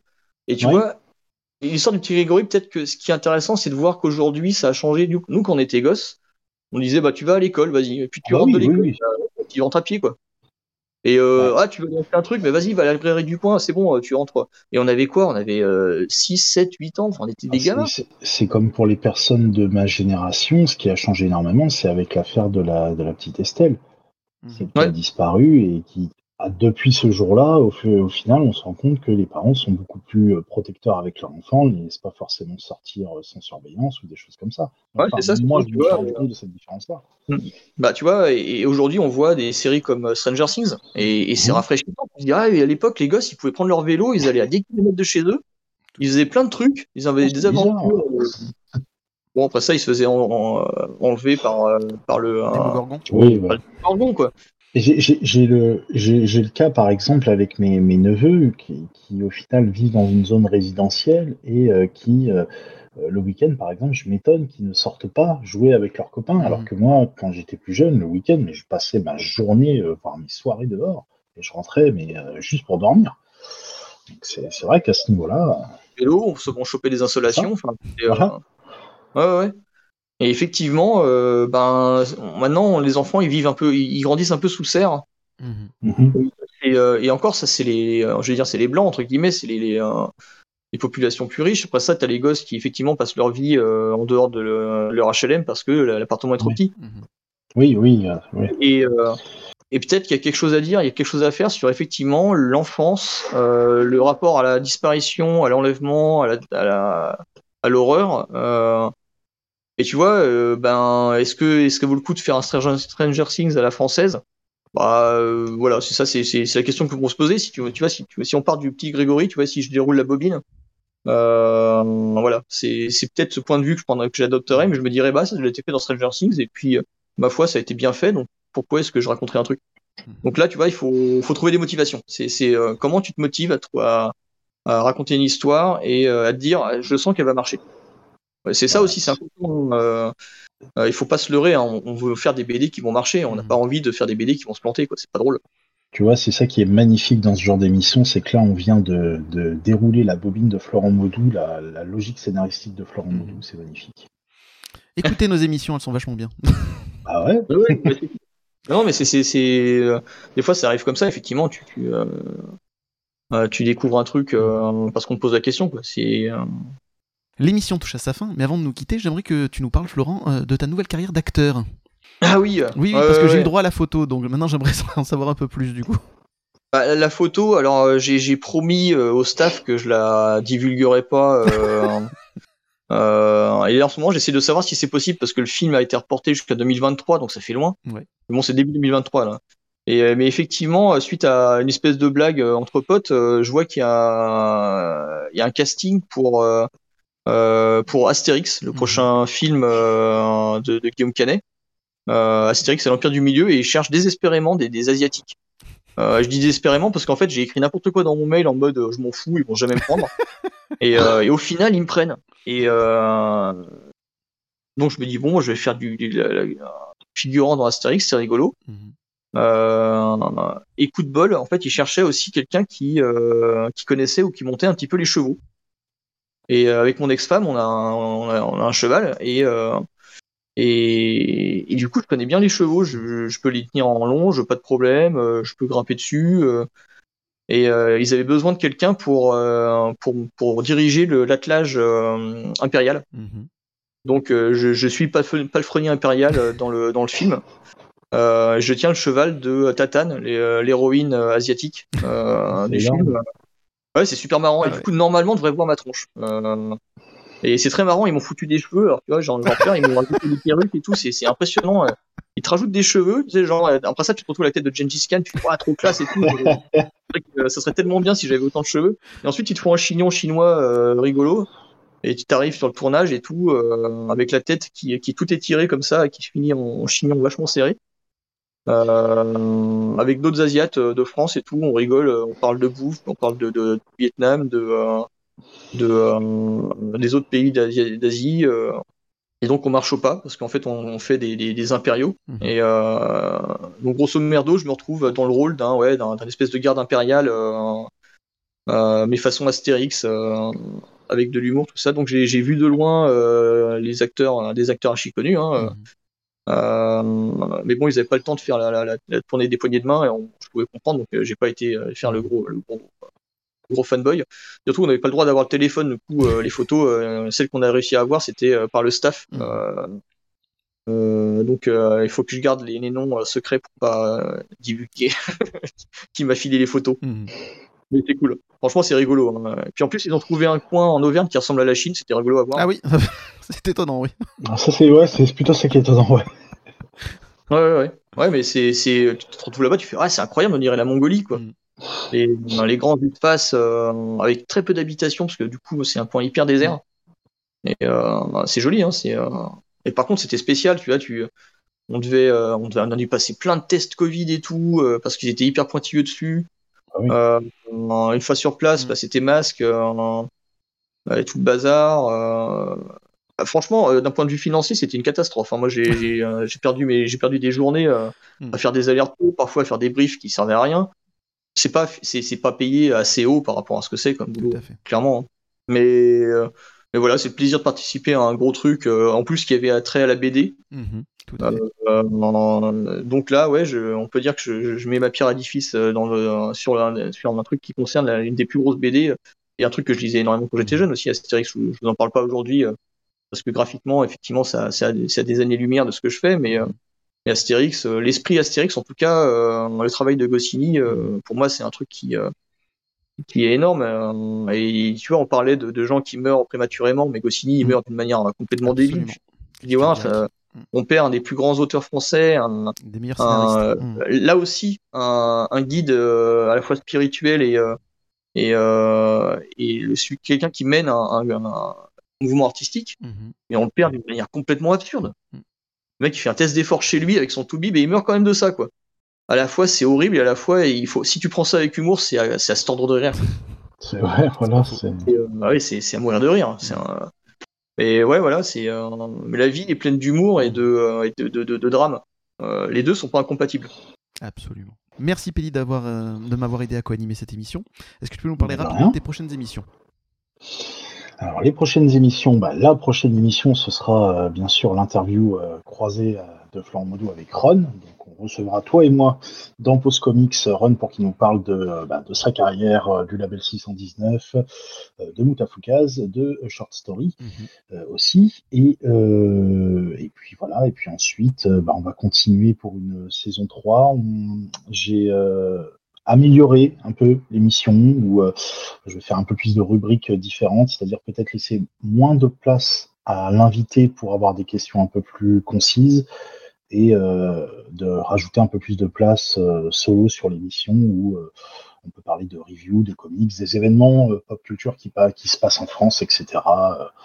voilà. Donc on va essayer de développer ça. Et puis là, j'aimerais bien mettre en place un, un TikTok, vu que c'est à la mode, mm-hmm. un TikTok et un Instagram, des, des, vidéos Instagram où en fait je parle de mes lectures. Mm-hmm. Donc là, je suis en train de travailler sur le montage de la première, donc sur le, la lecture, ma lecture de Joker tome 1 chez Urban Comics.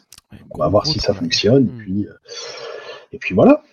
Bah écoute, gros gros travail. Je mettrai évidemment tous les liens euh, vers tes émissions sur le site, enfin, sur les réseaux sociaux de l'émission.